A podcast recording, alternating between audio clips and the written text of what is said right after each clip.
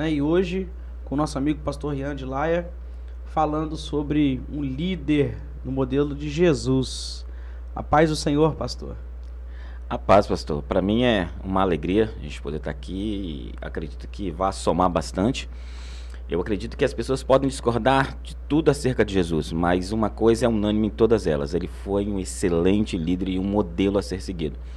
Então, falar sobre Jesus como modelo de liderança é algo muito importante para esse momento que estamos vivendo, onde a gente necessita realmente de líderes que saibam o que estão fazendo e estejam aptos a exercer esse ministério. Então, para mim é uma alegria.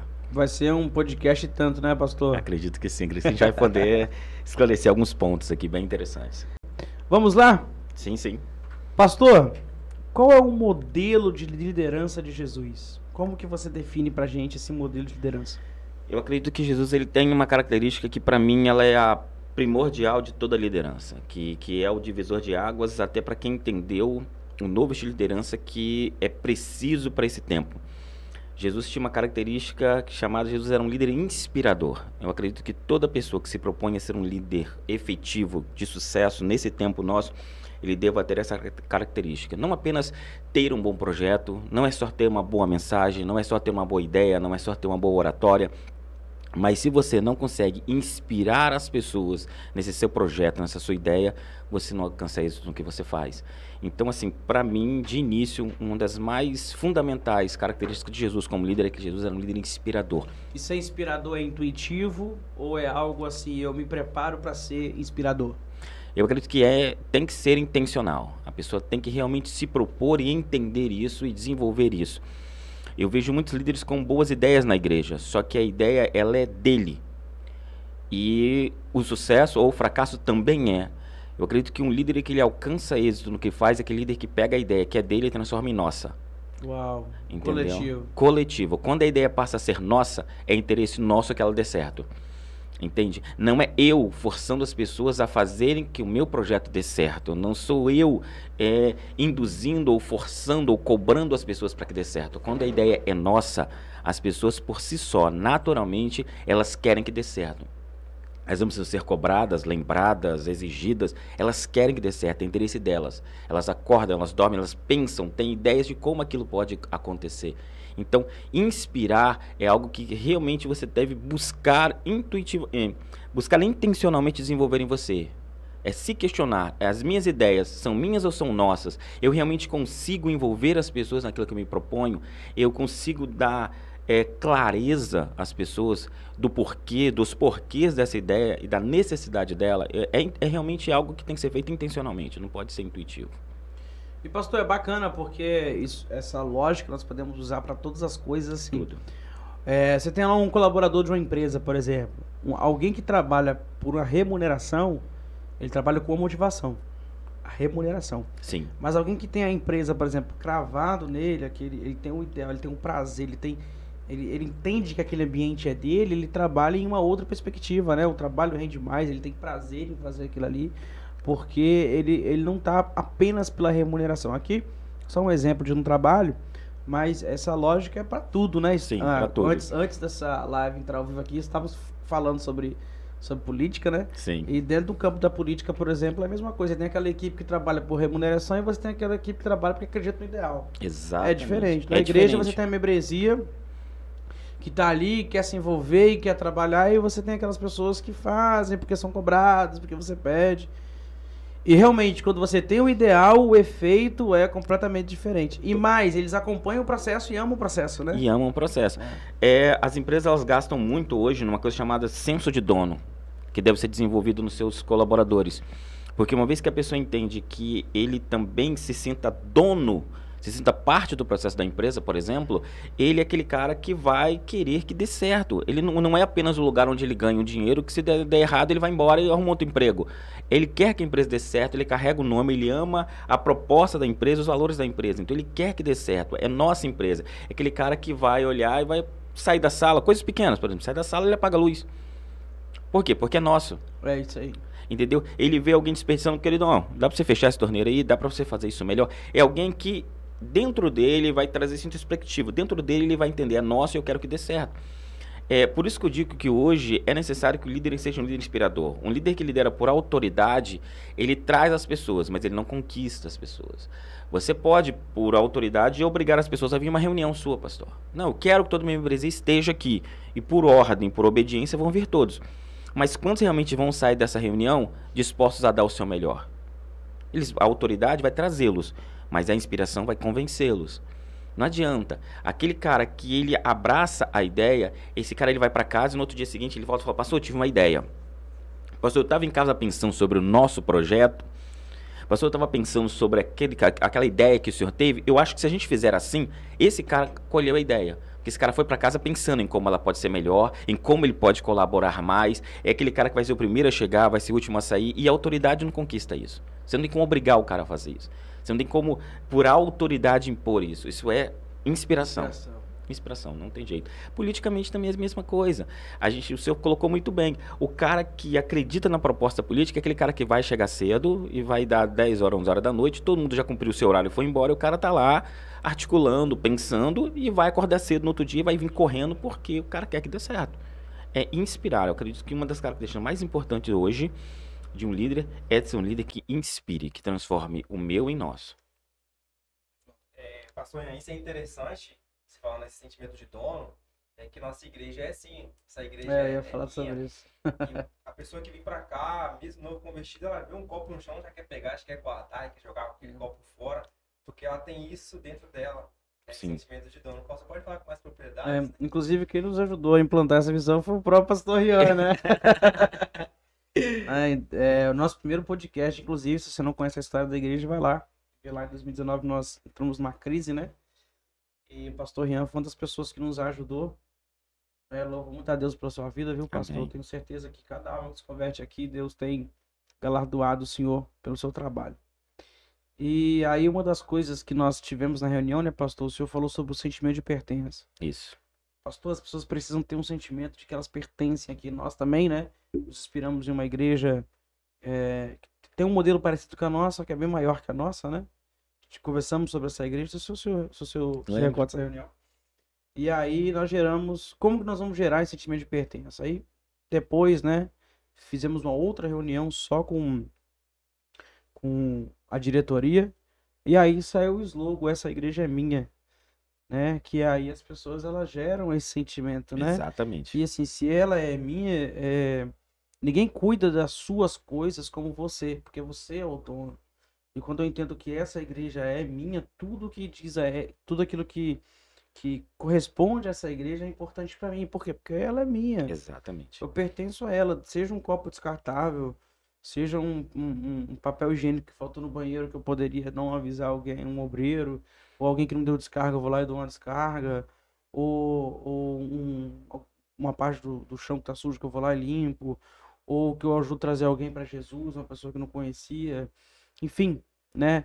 Só que tudo isso é possível quando eu entendo que essa igreja é minha. Inclusive aqui na igreja, pastor, quando alguém vem falar assim, os novos convertidos que soltam essa fala geralmente, as pessoas que, que acabam de chegar, né? Que vêm de outro ministério. Ah, pastor, lá na sua igreja, Acabou, irmão. O Repredo, não, não, a igreja não é, ela não é minha, ela é nossa. Você Exato. é também. Exato. O Repredo na hora, não é sua. Como assim sua igreja? É. Nossa, e, e porque o, o, o grande poder disso é o seguinte: quando a igreja é nossa, os fracassos são nossos, mas os sucessos também. Quando a igreja é minha, é, é aquela, aquela questão seguinte, deu errado, poxa, que pena pro pastor Leandro, né? O projeto dele não deu certo, ele tentou, ele é um cara bem esforçado, mas não deu certo o projeto do pastor Leandro. Agora, quando o projeto é nosso, ninguém quer perder, ninguém quer participar de um projeto fracassado. Então o que as pessoas fazem? Elas lutam para que aquilo dê certo. E quando você consegue colocar esse sentimento nas pequenas coisas, pastor, isso quer dizer que a igreja está pronta para coisas maiores. Porque alguém que cuida nos detalhes pequenos tá pronto para projetos grandes. Tá pronto para você dizer, ó, nós vamos, sei lá, vamos carregar isso aqui nas costas. Ah, não, é para onde? Entende? Porque isso é um senso, isso é uma cultura que tem que ser água na peneira, né? Água na peneira, é uma expressão que a esposa usa muito. É quando só que isso é uma cultura. Isso não é uma mágica, isso não é uma questão de um, de um dia de púlpito, de uma mensagem. Às vezes uhum. a gente está ouvindo, alguém pode estar nos ouvindo aqui, algum pastor pode estar nos ouvindo, e entenda esse conceito, mas acha que isso é um conceito que pode ser feito assim, é, um momento. Ah, não, então eu vou fazer uma pregação. Domingo eu vou pregar sobre, sobre domingo eu vou isso. pregar sobre isso e pronto. E aí eu dou uma mensagem, chamo aqui na frente, quem quer que a igreja seja nossa? E fazemos aquele trabalho micro-ondas, imediato e rápido, e nada Não é assim. e não é assim. É uma cultura que tem que ser envolvida dentro da igreja. A igreja tem que trazer isso como cultura e que se a igreja adeta- a- a- toma isso como parte da cultura dela, é o que vocês falaram. Quem chega se adequa. O visitante que chega, ele se adequa à cultura da igreja. Então ele percebe o seguinte: "Ó, aqui se fala assim. Então eu quero ser daqui, eu falo assim. Entendeu? E é tão Então, engraçado, pastor, que teve um dia que o culto. Nós encerramos o culto assim na- naquela correria, porque passou da hora e tal. Aí uma pessoa que não é membro da igreja, ela mandou para mim uma mensagem no privado. Pastor, o senhor terminou o culto e faltou falar, essa igreja é minha. que bacana. Né? É, a pessoa não é. Assim, membros também falaram, né? Mas a pessoa que falou ela não era membro, ela não congrega com a gente. Então, assim, uma pessoa de fora Percebeu, é, ela se identifica, falta. é porque toda vez que ela vem, ela ouve, e aí o dia que ela não ouviu, ela achou estranho. E, e é uma questão muito interessante para quem está tá, tá se identificando e, e vendo que isso pode ser a resposta para sua necessidade, é entender que é o que você falou agora, pastor, é repetição, é tornar isso parte da cultura. Eu entendo que mudar a cultura ou os hábitos é, uma- é um processo de repetição constante. Você vai dizendo a- e as pessoas vão se convencendo, então você vai repetindo, repetindo, repetindo isso, e a pessoa vai, vai aderindo isso, vai, primeiro ela entende, depois ela adere, daqui a pouco ela replica. Daqui a pouco, naturalmente, elas vão replicar isso do, do fato do senhor não estar, mas alguém fazer como o senhor faria. Quando chega nesse nível, pronto, já é cultura. Entende? Eu percebo que virou cultura por isso, pastor. Quando não é feito, sente falta. Então Ah, já é parte, naturalmente, já é né? parte da nossa dinâmica, parte da nossa vivência. Então já virou cultura. Você entende? Mas isso aqui isso é um processo lento e constante. É por repetição, para que as pessoas realmente entendam isso e, e queiram isso. Entendeu? É tornar isso parte da cultura da igreja, que a igreja é nossa, o sucesso é nosso, o fracasso é nosso, então eu quero que dê certo, eu me envolvo. A autoridade hoje não é uma perspectiva de alguém que quer ser um líder de sucesso hoje. Pastor, essa, esse conceito de autori- autoridade nesse sentido, como você está falando, eu acredito que o Brasil ele herdou aquele, aquele modelo do coronel, né? O coronelismo. O coronel governava, o coronel mandava, aquele reduto fechado. Então, acredito que isso entranhou em nós, como brasileiros, e, e assim, a gente acaba agindo, é, repetindo culturalmente, né? Culturalmente. essa essa medida, essa forma de trabalho, que na verdade não faz as pessoas trabalharem por amor, não faz com que as pessoas estejam realmente intencionadas assim em querer ver um trabalho dar certo, mas é, dar certo. Mas elas frequentemente se sentem cobradas, né? Sim, eu, eu acredito que é, é uma característica que é muito preocupante.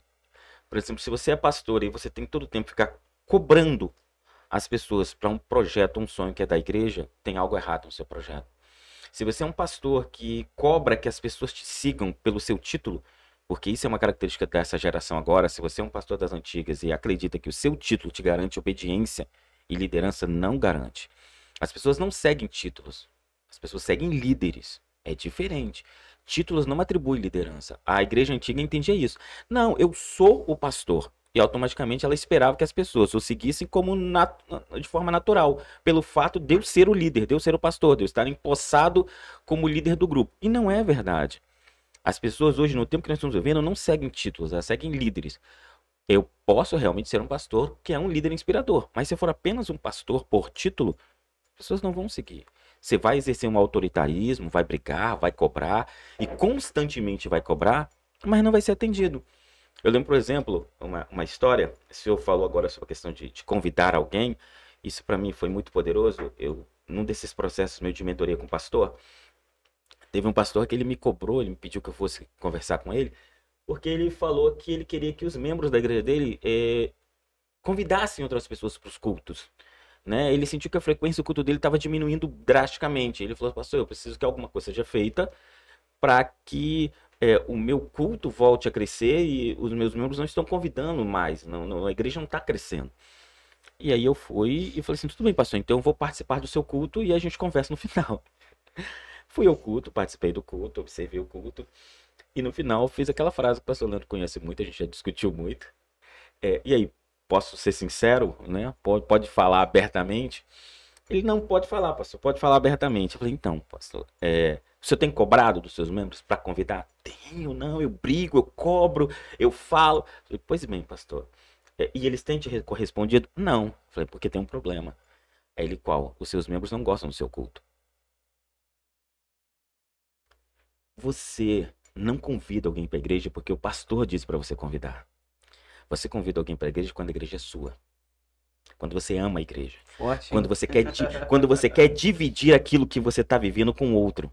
Você entende? É, é natural. Se, se, o culto da sua igreja é maravilhoso, você percebe, te motiva, você está feliz com cada visitante que chega, que aceita, você vibra. É, é, o seu culto e a sua igreja. Você não precisa que ninguém te diga para convidar. Naturalmente, você quer dividir isso com alguém que você ama, com alguém que você gosta, com alguém que você conhece. O cara vai chegar e você vai assim: rapaz, você tem que ir na minha igreja. Você tem que ir no meu culto, você tem que conhecer o meu pastor, você tem que conhecer a minha igreja. Se o cara não está apaixonado pela igreja, esquece, ele não vai convidar ninguém para essa igreja. Aí, pastor, eu quero aproveitar essa, esse comentário para entrar em um assunto específico. Por exemplo, nós, principalmente nós que herdamos o pentecostalismo, nós temos um grande problema com o ensino, né? Sim. A igreja, ela não gosta de ensino. Problemática. Essa é a verdade. Pentecostais. É. Aí o que acontece? Quando você é, investe, por exemplo, e não é correspondido né? É, é, a dinâmica, é o modelo de aula, é... por quê? Quem, como eu te falei, culturalmente falando, a igreja não gosta. Se você for ver, por exemplo, a quantidade de livro que a igreja lê, é uma piada. Fato. A igreja não lê. A própria Bíblia. Não lê. A própria Bíblia. Né? Inclusive, ontem, rapaz, eu fui ver um, um podcast de uma cantora famosa. Aí ela falou um versículo muito conhecido, né? E ela cita assim de uma forma totalmente assim. Tipo assim, o conceito que ela falou estava certo, mas a forma que ela citou estava errada. Então, assim, você vê que é uma pessoa que não tem hábito de ler. Sim. Né? Então, o que acontece? E, infelizmente, faz parte da cultura, né? Não deveria ser assim, mas é assim. As pessoas não têm o hábito de ler. É, e como, como estimular a educação o povo de Deus. Conhecimento bíblico, conhecimento da palavra, o conhecimento. É, a prova disso é os cultos. Você pega um culto aí de 100 pessoas em escola bíblica, né? Aqui no nosso caso, no domingo de manhã, é escola de conhecimento. Aí você pega um, um domingo pela manhã com 15. Né? É assim, é o cúmulo do absurdo, né? Sim, sim. É, infelizmente, e eu percebo, e eu já tive, na verdade, essa conversa com alguns líderes amigos, essa pergunta, vez por outra, ela volta. E eu acredito que a resposta esteja nos porquês. O pentecostalismo, ele ofereceu muitos atalhos.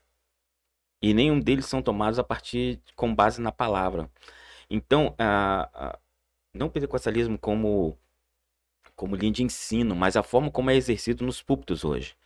As pessoas vêm às igrejas pentecostais, elas querem um caminho mais fácil para sua bênção, uh, para sua salvação. Então, basta uma oração. Eu não preciso uh, ter um conhecimento bíblico para ter uma vida abençoada. As pessoas não aprendem sobre princípios para serem abençoados. As pessoas entendem o seguinte: eu quero ser abençoado, eu vou na igreja, o pastor ora por mim. Então, eu não preciso ler a Bíblia para ser uma bênção. Eu não preciso ter uma vida constante de oração para ser abençoado. Eu só preciso ir na campanha. Isso culturalmente isso é muito perigoso. Então, é, como estimular a nossa igreja, os nossos jovens, as pessoas, não só ter uma vida, pastor, de estudo bíblico, mas também eu, eu entendo que uma vida de oração. E um dia eu estava conversando com a minha esposa e depois, por, por uma providência divina, eu estava discutindo com um grupo de pastores justamente sobre isso. E eu entendo que a resposta, ela é simples, mas complexa ao mesmo tempo. Eu acredito que tudo passa do porquê. Por exemplo, você quer que alguém estude a Bíblia se você quer que a sua igreja leia a Bíblia, então dê a eles um motivo para ler a Bíblia. Você quer que eles tenham uma vida de oração? Então dê a eles uma razão para ter uma vida de oração. Vou dar um exemplo. Para um cara, pastor, que ele é frequentador da igreja. Ele não é envolvido em nada, ele não tem nenhuma atividade, ele não está envolvido em nenhum conceito de liderança da igreja. Ele simplesmente é um frequentador da igreja, ele é um membro da igreja. E ele tem uma vida razoavelmente boa. Com a vida de oração negligente que ele tem e o conhecimento bíblico nulo. Qual a razão desse cara gastar tempo lendo a Bíblia? Se a vida que ele tem nesse momento é satisfatória para ele. Por que é, me sacrificar aí tirando horas do meu sono de oração se a vida que eu levo nesse momento ela me é suficiente e ela me atende? Não há uma razão. Você pode dizer para ele assim: ah, olha, é, ore mais. Ele vai assim: mas pô, eu tô tão bem como eu tô. Por que eu tenho que dormir menos para orar mais? Se eu tô bem com a vida de oração que eu oro, eu oro para quando eu acordo, oro quando eu como e oro quando estou na igreja. E minha vida tá bacana como está, por que, que eu tenho que orar mais? Nós oramos, pastor, como inerente à função por uma necessidade constante. Porque você entende que para exercer a tarefa que o Senhor confiou a você, eu só preciso ter uma vida de oração constante e profunda. Porque inerente à sua necessidade dada pela função. Por que, que um pastor lê tanto a Bíblia? Porque ele precisa estar pronto por necessidade. Nem todo pastor, né? Nem- Sim, mas um pastor que precisa ter êxito. É verdade. Um pastor que quer ter êxito, ele precisa, por inerente à função, a função que ele está e o sucesso que ele almeja alcançar gera ele uma necessidade de conhecimento. Então, o que ele faz, mesmo cansado, mesmo fadigado, mesmo depois de um dia difícil, ele sabe que ele precisa, por necessidade, estudar a Bíblia. Eu entendo o seguinte: quer que o seu grupo ore, deles um desafio, deles um alvo, deles uma meta. Uma meta tão grande que eles precisem orar para alcançá-la. Que sem oração eles não vão chegar nela algo que dê a eles uma carga de responsabilidade. Nós precisamos de um propósito de oração para alcançar isso. Isso está tão além da nossa capacidade que a gente precisa de um propósito, de uma consagração para alcançar isso. Então você não vai precisar lembrá-los. Por necessidade e propósito, eles vão orar. Para criar um hábito. Porque tanto eu, eu entendo que tanto a leitura bíblica quanto a vida de oração são hábitos, são desenvolvidos. Eu uso o exemplo de uma, uma maratona, uma caminhada, uma corrida. Quando um crente não fala assim, "Pastor, eu não tenho o hábito de orar. Fala o seguinte, você corre, você caminha. Aí ele fala assim, ah, eu caminho, eu corro, eu malho. Tudo bem, e você já pega quanto? Ah, eu levanto tanto, aí eu corro tantos quilômetros. Tudo bem, tem gente que corre mais que você? Tem. O outro fulano faz o que eu faço em uma hora, ele faz, ele faz duas vezes mais em uma hora. Eu falo, tudo bem, você quer fazer o mesmo que ele hoje? Não, não posso. Eu não tenho preparo físico para isso. Exatamente. Como é que é o seu tempo de leitura bíblica? Você acha que você vai começar orando e lendo a Bíblia, se dedicando ao mesmo tempo que o seu pastor que levou anos desenvolvendo isso, se habituando a isso tem? Então comece pouco, vai se habituando e vai crescendo nessa busca, nesse conhecimento, nessas conversas, nesse diálogo, vai tornando isso um, um hábito, vai se exercitando nisso. Hoje você caminha, amanhã você corre, daqui a pouco você está disputando uma maratona. Mas se você não começar caminhando, você não chega na maratona. Ninguém come meio quilo de carne de uma vez. Né? Você vai comendo aos pouquinhos. Vida de oração. A pessoa não consegue orar uma hora. Quanto tempo você ora? Cinco. Então ore cinco todos os dias. Crie o hábito de orar. Está relacionado com o devocional, por exemplo? Quer que eu criar o devocional ou esse período tem que ser diferente do devocional? O devocional, ele é a porta. Eu acredito que o devocional é extremamente importante. É uma, para... é uma palavra que está é muito comum no nosso tempo, mas ela é meio que uma modinha, porque a maioria fala sobre isso, mas não, não pratica conhece, isso, não, não conhece. Não conhece. Até tem gente falando de devocional, mas É. quem é que realmente tem se proposto a tirar esse tempo? Entende? O devocional é esse desafio realmente diário de você ter esse momento com Cristo, de você se forçar a ter esse momento.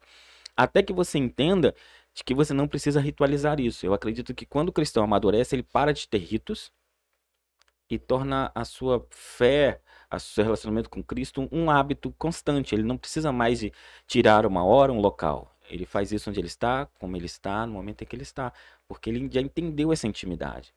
Uhum. Então, é, o líder, respondendo a pergunta que o senhor falou, eu acredito que o líder que ele quer estimular a sua igreja a estudar a Bíblia, ele deve atrelar a- a esse conhecimento a um motivador, que não é uma cobrança ou uma palavra. Não adianta. não- não- eu aprendi que como líder não posso confiar no bom senso das pessoas. É, é decepcionante. Muito. Então não confie no bom As senso. pessoas não têm bom senso. Não tem. Concordo plenamente contigo. Dê-lhes um desafio, dê-lhes um alvo, dê-lhes um- uma coisa que, que, por função, por necessidade, os põe a orar. Porque senão você cria o caminho reverso. Vou dar um exemplo. É, por exemplo, um exemplo familiar. É, eu quero desenvolver o hábito de leitura da minha filha. Em momento nenhum, eu quero tornar a leitura como algo cobrado ou, com, ou que ela ligue isso a um castigo, por exemplo. De forma nenhuma eu posso falar assim, não, agora é, desliga essa televisão aí e vai lá e leia o livro. Eu não posso fazer isso. Porque eu vou começar a colocar na cabeça dela que a leitura é um castigo. É algo que ser feito à força. E nada que você faz à força ou cobrado te dá prazer. Então o que, que eu preciso fazer? Eu faço o caminho inverso. Ela me vê lendo. Então o que, que eu fiz? Qual a estratégia que eu uso com ela? Quando ela vai dormir, eu leio para ela. Então eu tornei o meu momento de leitura um momento de leitura com ela. Então, quando eu estou lendo, embora o livro às vezes nem tenha muito a ver com ela, Mas ela entende, e às vezes eu tento trazer para a dimensão dela algumas coisas. Eu falo, pai, mas o que, que você leu aí? Ó, oh, minha filha, é, simplificando, foi isso e isso. Ah, entendi. Para que ela entenda que a leitura é importante e tem que ser prazerosa. Aí eu vou desenvolver uma leitora. Agora, se eu coloco lá, não, lê porque eu estou mandando. Ela vai, entender, ela vai entender o seguinte: leitura é castigo.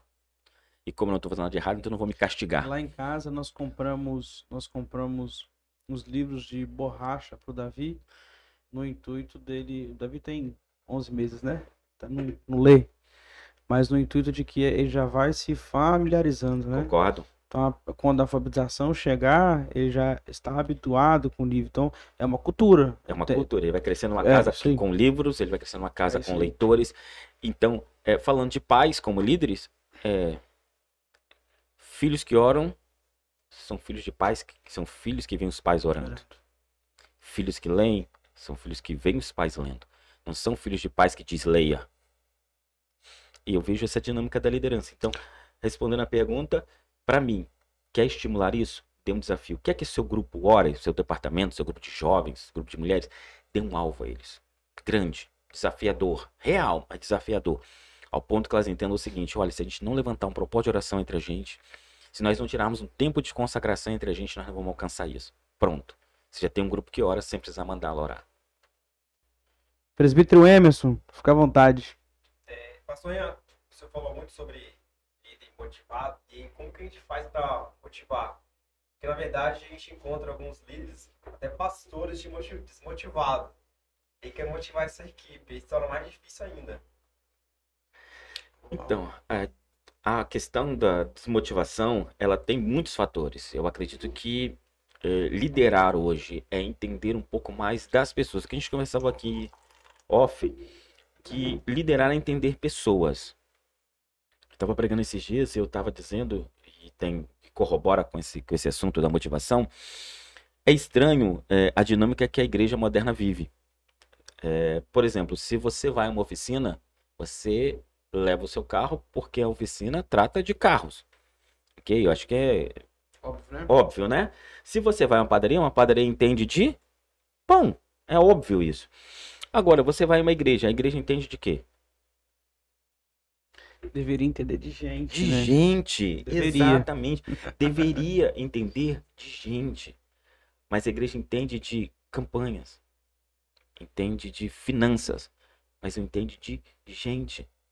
Não entende. Aí depois se questiona dos fatores desmotivadores, mas fatores desmotivadores estão diretamente ligados ao entender as pessoas, a entender a, a, as dinâmicas das pessoas, das emoções das pessoas. Às vezes alguém que está desmotivado na igreja não está necessariamente desmotivado com a igreja, está desmotivado na igreja.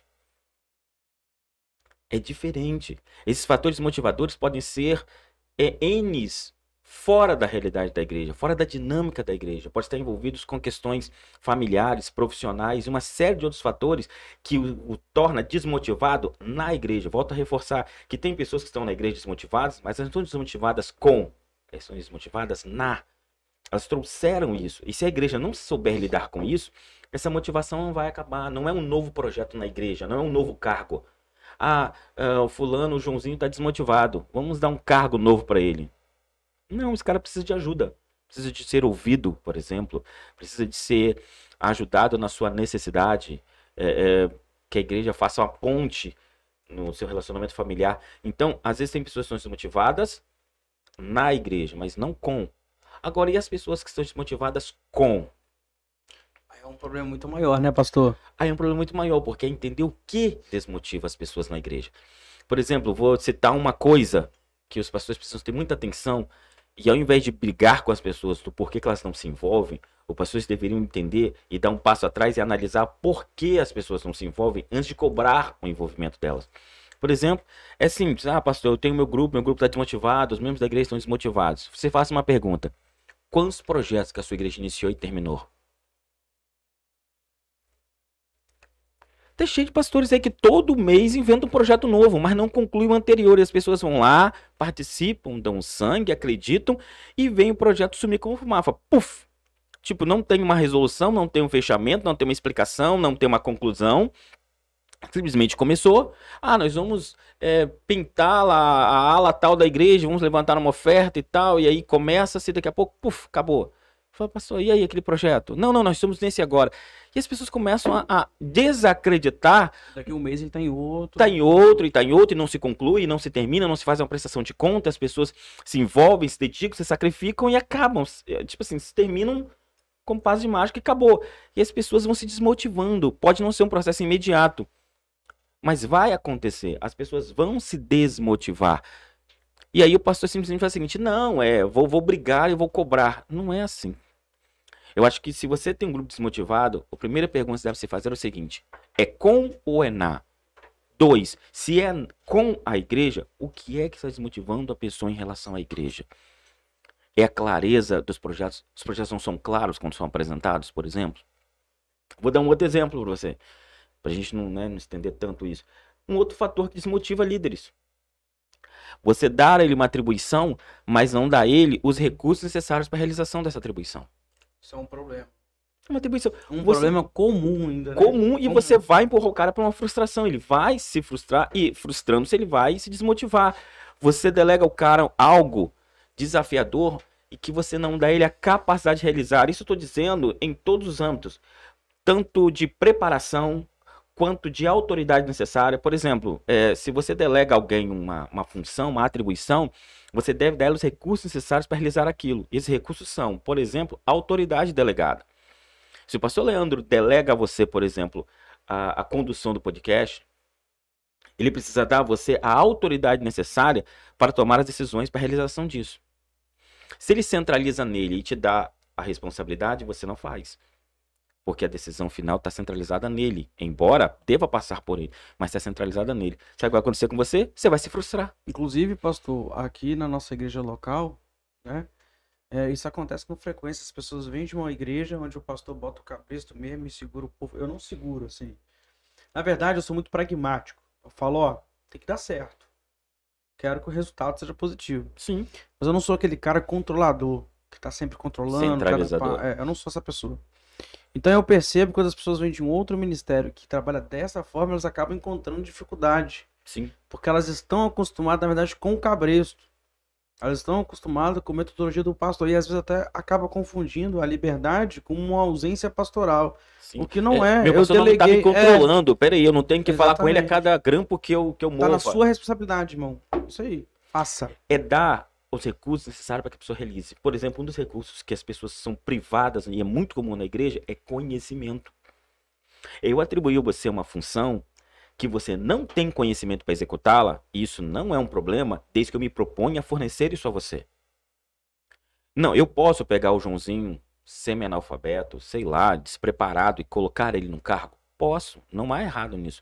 Desde que, durante o processo, eu propicie a ele os conhecimentos necessários para a execução disso.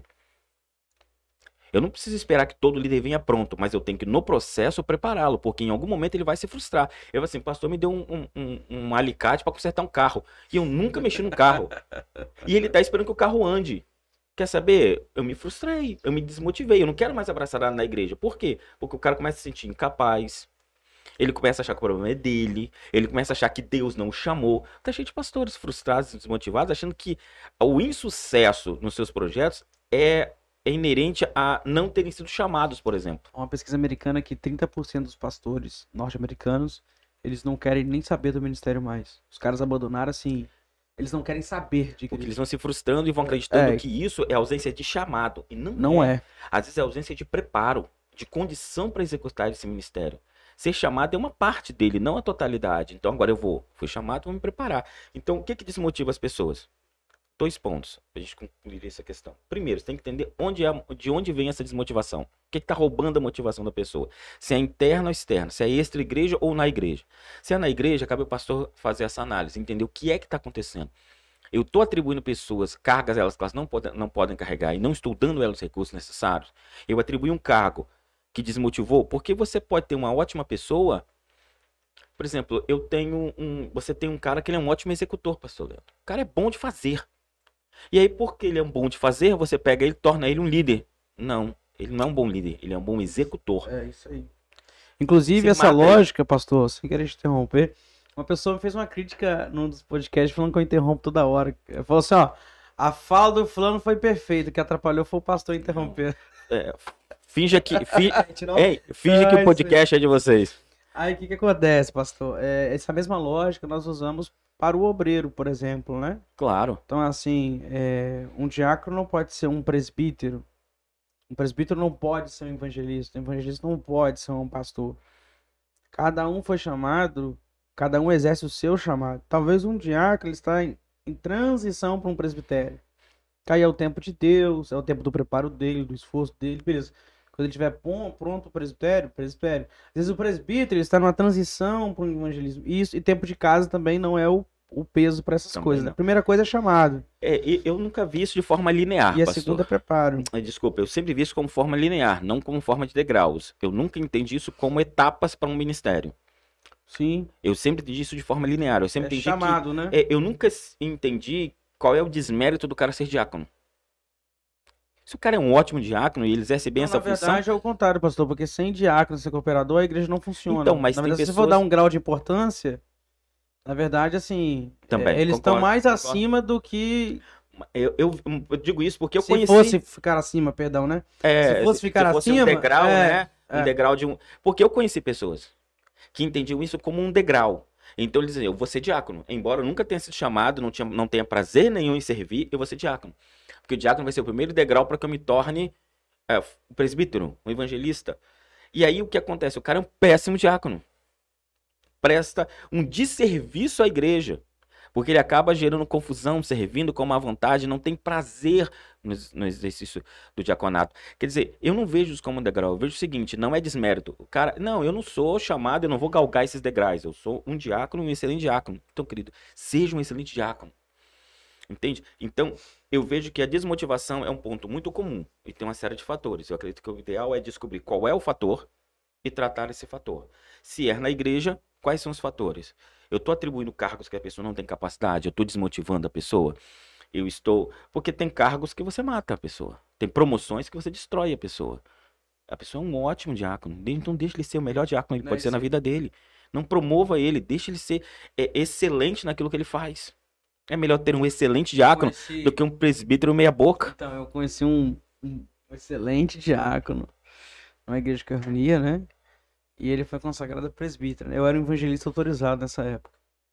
E assim, o cara como um presbítero era, era um desserviço para a humanidade. Então. Entende? Ao ponto de que o presbítero continuava sendo diácono. Ele queria fazer o serviço diaconal. E o coração dele Então, tava é, nisso. naquela, aquele pastor presidente, na cabeça dele, ele ia honrar. Não. Mas não é honra. Não é, cara. Não é tipo assim. é, Deus chamou. é- é o que Paulo fala, né? Cada um permaneça no que foi chamado. Sim. Então Deus chamou aquela pessoa para o Aí diaconato. você tem um presbítero desmotivado e o pastor fica querendo dar palavras para motivar o cara, mas a desmotivação do cara vem de estar justamente no lugar errado. Exatamente. Então tem que se questionar é uma, isso. É uma engrenagem, né, pastor? Sim. Então, assim. é, Um dia eu desmontei uma torneira lá em casa. E, Quem nunca? é, e dentro da torneira tinha, torneiras. tinha uma borracha. Que aparentemente. É só uma borrachinha. Uhum. Embora ela não é visível, esteticamente ela não faz diferença nenhuma, sem ela a água vai escapulir. Então assim, aquela borracha, ela é extremamente útil. Embora não ganhe destaque nenhum. Exatamente. Então assim, é, ela está exercendo a função dela. Ela está no lugar onde ela deve estar. De onde ela deve Se eu estar. achar ela bonita e botar ela para fora da torneira, Você acaba com a torneira. exatamente. É, e, eu acho que, e fechando aí, para responder a sua pergunta, eu acredito que cabe ao líder essa sensibilidade. O papel do líder é ter essa sensibilidade de observar, de estar atento a esses detalhes e perceber, sabe, o momento, o momento de, do, do, do porquê cada pessoa está desmotivada, de entender isso e tratar cada caso como cada caso. Não há uma, não dá para generalizar. Não dá para tratar todo mundo igual, colocar todo no mesmo nível, colocar todo no mesmo, no mesmo saco ali, tratar todo mundo igual, achar que a mesma palavra serve para todo mundo, as mesmas orientações são iguais para todo mundo. Não é assim. Liderança, ela tem que ser mais pessoal em alguns aspectos. E esse da desmotivação é um deles. Por exemplo, quem tá assumindo agora um cargo de liderança. Por exemplo, o pastor Leandro me deu agora um ministério para me cuidar. E aí eu vejo que tá todo mundo desmotivado. Então eu preciso é, acompanhar cada um, um por um, entender esses porquê. Se você assume um grupo, esse grupo está desmotivado, a primeira coisa que você tem que fazer antes de colocar suas ideias é ouvi-lo. E filtrar o que se ouve. Não adianta nada colocar mais um projeto se estão desmotivados. Não, Não, não adianta. É, eu quero que você entenda que o seu projeto ele vai ser tão bom quanto quem executa. Eu tenho uma, uma, uma, uma frase que eu postei esses tempos atrás, que eu disse que a maior riqueza de um pastor é a sua liderança. O cara tem que investir na liderança. Não adianta você ter um excelente instrumento, o instrumento mais caro do mundo e botar na mão do cara desmotivado para tocar. Verdade. Você entende? Não adianta. Não adianta você ter um projeto arquitetônico da melhor casa do mundo e colocar o pedreiro mais fuleiro para executá-lo. O seu projeto ele é tão bom quanto quem executa. E o que os pastores não entendem é isso. Não adianta você ter um mega de um projeto, ter um mega, uma mega estrutura, ter, ter os melhores instrumentos do mundo para serem tocados. Se quem está fazendo, se quem está fazendo não vai executar a contento. Então, é, eu acho que o primeiro tópico de que você vai assumir um grupo é que preciso que você ouça esse grupo. E saiba filtrar realmente cada coisa do, do, do que você vai ouvir desse grupo. Entender realmente o que são as desmotivações, o que é uma desmotivação com a igreja e o que é uma desmotivação pessoal falando. Porque às vezes as pessoas elas encontram é, defeito na igreja e, e potencializam esses defeitos porque elas estão feridas. É a mágoa dela, a tristeza dela falando. Por exemplo, alguém bem, ela vê o mesmo problema na igreja e encara ele de formas diferentes. Para uns, ah, a minha igreja tem esse problema. E a pessoa tá bem, ela tá tranquila com a sua vida, ela vai levar esse problema no, no nível. Alguém que está extremamente desmotivado, problemas pessoais, tá, tá com a vida virada ao avesso, quando ela vê o mesmo problema, ela maximiza isso ou ela usa isso como válvula de escape. Aí ela vai, você vai assim, nossa, mas isso- aqui da igreja não é para tudo isso. Né? Você nunca viu ninguém que pegou um grampo na igreja, sabe? Um irmão que não deu a paz a ele, um irmão que não o cumprimentou direito, ele tornou isso um pé de guerra, tornou isso um problema que pode até levá-lo embora. Você fala assim, mas por que tanto exagero numa coisa tão simples? Porque essa pessoa não está bem. Isso é um grito de socorro e não um problema. Então, tem mais a ver sobre como nós encaramos. Então, eu, sendo um novo líder que assumo um grupo, eu ouviria esse grupo. Sentaria, deixaria que todos falassem, filtraria tudo que eu ouviria, e aí entenderia, peraí, esse aqui eu preciso tratar dessa forma, esse dessa forma, esse dessa forma. E agora sim, agora que eu comecei a dar início a isso, vamos, vamos implantar um projeto, porque realmente precisa. Eles precisam se unirem, as pessoas se unem, os grupos se unem em torno de um projeto. Em torno de um, de um líder que os leve. É interessante se eu falar sobre feridas, porque na verdade também às vezes acontece o seguinte, não é a- o problema não é o, o líder, é o liderado, no caso. Mas tudo que ele fala, ele a, é a ferida dele. Você você conseguiu entender mais ou menos? Por exemplo, é, eu acho que o meu problema é o, é o meu líder, mas na verdade não é ele, é a minha ferida. Sim, sim, sim.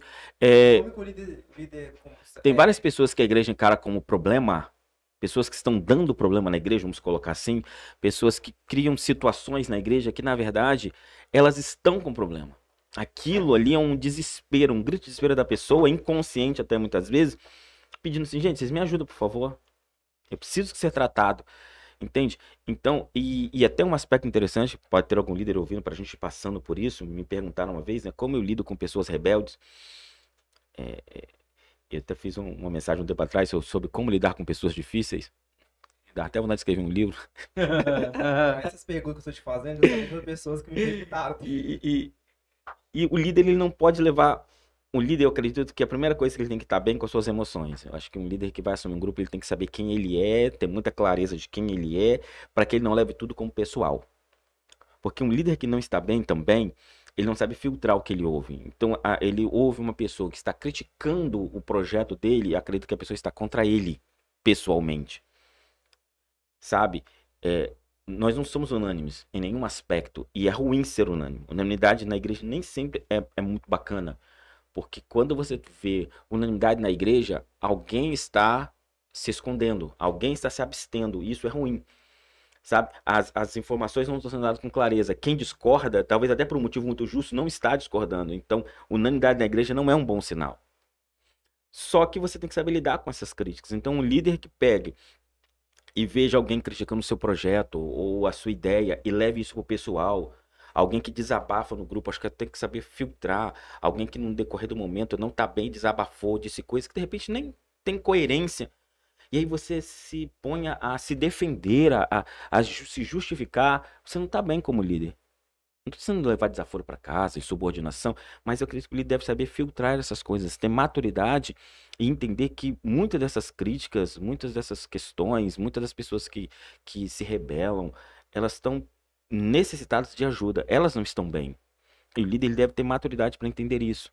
Entender até que ponto também as críticas elas têm um fundo de realidade, porque nós não somos perfeitos e unânimes e sabemos tudo. Então, até que ponto uma palavra de crítica de um liderado não vale uma reflexão me dizendo assim, peraí, mas será que realmente não tem nada que melhorar nesse projeto?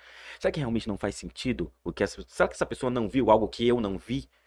Só que isso demanda um líder maduro para entender isso. Demanda ouvir, não só escutar, não só deixar a pessoa falar e aham, é, não, legal, irmão, ótimo. Sabe, olhar para o relógio, despistar, é, não, legal, irmão, vou pensar sobre isso. Não, realmente parar e escutar e ouvir. Porque é, só ouvindo de verdade a pessoa que você vai perceber realmente até que ponto aquilo é a pessoa, é a desmotivação, é as emoções falidas, é, sabe, é, é, é a vivência dela fora da igreja que está falando. Tudo isso tem, tem os seus meandros, não é uma matemática exata lidar com pessoas, entende? Então, eu acredito que, respondendo a sua pergunta, eu ouviria, eu sentaria, meu grupo está desmotivado, vamos sentar e vamos ouvir. Vamos ouvir o que, que que eles têm para dizer. Cada um ouvindo, sem polemizar, e aí entender, agora vamos tratar essas questões. Tratou ou começou esse processo, porque não é, não é um processo imediato, agora sim, agora acho que o terreno está propício para a gente lançar um projeto. Porque se tem uma máxima que eu entendi como pastor é que crente desocupado, quem não trabalha dá trabalho. Quem não trabalha dá trabalho. Então, dê trabalho. É, relacionado a essa questão da crítica que a gente está falando, por exemplo, às vezes a pessoa me pergunta assim, como lidar com as críticas? Aí eu fez uma crítica lá e o pastor Leandro acha que ele está certo, e na visão dele realmente está certo. Mas talvez naquele ponto ele está certo. Talvez existe um outro, um outro ponto ali que ele poderia parar, analisar para ele melhorar. Mais uma perspectiva, Mas tem muito né? líder que já, já anula tudo. Não, eu estou certo, acabou e já não pode olhar outra perspectiva ali para melhorar no outro ponto. Sim, isso é uma pessoa que não está bem. Isso é um sintoma de alguém que não está bem. Você não está pronto a ouvir alguém que está criticando o que você está fazendo. Nós não somos perfeitos e somos absolutos. É claro que às vezes tem críticas que são sem sentido. Às vezes é um grito para chamar atenção. Ok. Até isso você tem que ter maturidade para filtrar. Fala assim, esse irmão tá falando um negócio que não tem nada a ver. Não vou nem ponderar sobre isso. Né? Você tá falando de azul e o cara vem com um vermelho aqui no é. negócio e fala assim, pô, irmão, você nem, você nem prestou atenção no que eu estava falando. Entendeu? Porque eu penso também, existem pessoas que são muito coerentes. Então, para você criticar, você tem que ter entendido. Entendeu? Para você criticar, você tem, a pessoa tem que ter parado, te escutado, ponderado, analisado, assim, é, faz sentido não, pastor, isso aí, ou isso aqui podia ser feito de outro jeito. Então, eu acredito que a crítica, ela deve ser considerada.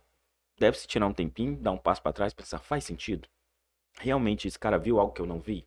Não, não faz o menor sentido. Ok, toca o barco.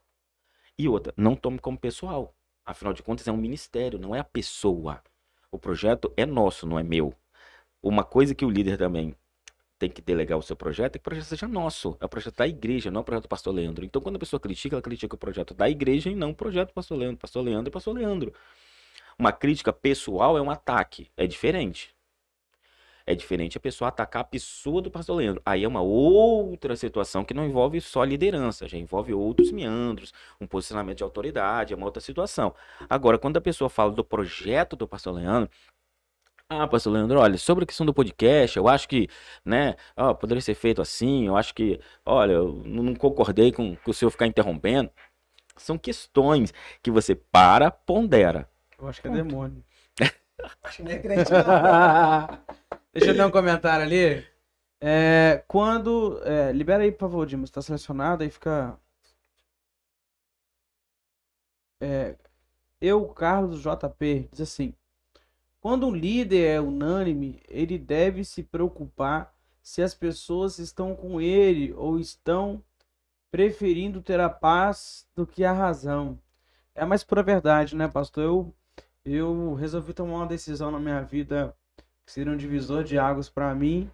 E a minha maior preocupação é se os obreiros estariam comigo. Então, ao invés de eu fazer uma reunião coletiva, porque a reunião coletiva, ela meio que mascara, né? As pessoas, Uhum. elas vão Isso aí. conforme a onda. Eu chamei um a um no particular Ótimo. e falei, eu quero fazer isso aqui. O que que você acha? A hora de falar a verdade é agora, Sim. É uma- entende? é uma Porque atitude a gente quer corajosa. ouvir É uma A verdade, correta. Você não- se expõe. É, isso aí. Não ouvir assim, não o que você quer. Você, você precisa estar cercado da realidade, não daquele mundo fantasioso, É que a né? gente fala da unanimidade. A unanimidade, ela é mascara. Primeiro, quero mandar um abraço, Carlos. Você é benção. É, eu, eu acredito que muitos líderes se fazem valer disso, pastor, do púlpito, do geral, para se protegerem. Porque o púlpito dá essa separação. Você faz uma reunião geral, junta a membresia toda. Algumas pessoas que poderiam opinar, elas até se abstêm para não criar uma situação. Tem pessoas que preferem não opinar para não criar constrangimento, para não ser encarado como do contra, para ser o cara que, que tá todo mundo a favor e ele é o É uma contrário. forma de coagir, na verdade. É uma forma né? de coagir, É. é. uma forma de coação. Agora, quando o senhor faz o que o senhor falou agora, você se expõe. Porque você está homem a homem ali, você está dando liberdade da pessoa realmente olhar nos seus olhos e dizer, ó, eu não concordo. Ó, vai dar errado. Ó, os motivos pelo qual eu não apoio são esses. Só que ali você está tendo realmente uma opinião real. Porque tem pessoas, e o, o perigo da unanimi- da unanimidade é isso. Por exemplo, você faz uma reunião. Ó, quantos estão comigo? Todo mundo? Amém. Mas quem disse que realmente Todas as pessoas que disseram amém realmente vão abraçar, vivenciar, experimentar. Tem gente que tá tão desmotivado. Às vezes, Sabe nem o que, que a- você com a- falou, né? Não, com a própria denominação. Sabe o que o cara faz? O cara tá tão desmotivado com a própria denominação que fala assim, quer saber? Isso pra lá. Eu vou ficar, eu vou ficar me martirizando, me desgastando por isso. Ah, faz amém. Então, o fato do cara dizer amém e ser unânime ali, não quer dizer que realmente as pessoas estão com você. Tem gente que é o que o Carlos colocou ali. Tem gente que fala assim, ah, quer saber? Amém.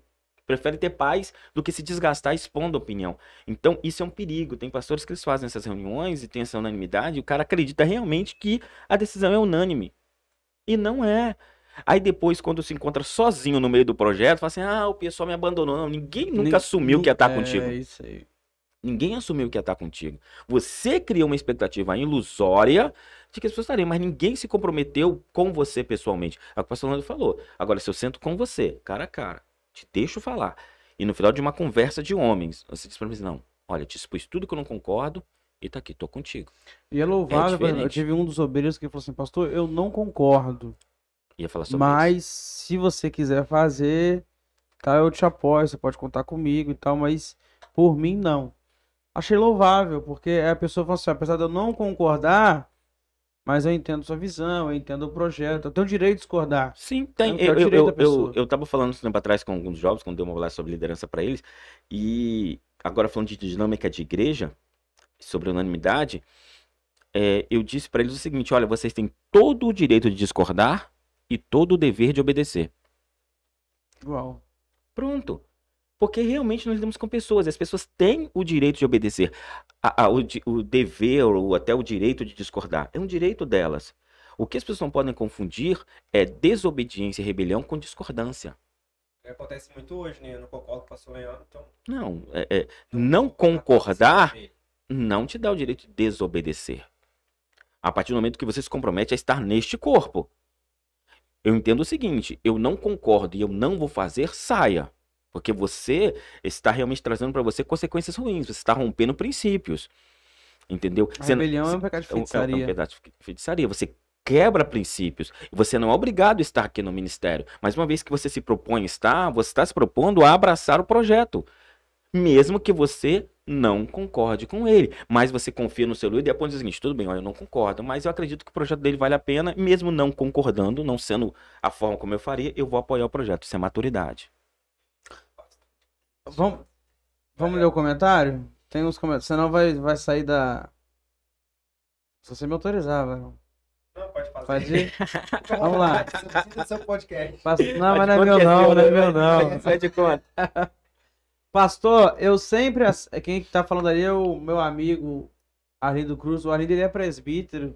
Ali, em Mas eu, de chamei, ele- eu sempre chamei de pastor porque ele, é, ele tem um, uma pegada pastoral, né? Uma pessoa maravilhosa. Tá aí auxiliando na, na congregação que o sogro dele dirige. Diz assim: Pastor, eu sempre aceito cobrança como líder. Porém, quem não se enquadra na cobrança, eu me enquadro. Porém eu cobro muito dessa pessoa. Eu estou muito errado? A pergunta é engraçada. Eu estou muito errado? Se, por exemplo, dá um exemplo aqui. Se me cobrar horário e chegar atrasado, eu vou cobrar o horário deles. Um exemplo. Então, na verdade, isso é dinâmica da- do, do- do funcionamento. Eu acredito que ah, cobranças como essas são padrão, são, são inerentes. Eu acredito que existem coisas que não têm que ser abertas à discussão. Por exemplo, horário de funcionamento do culto, isso não tem que ser aberto, não é facultativo.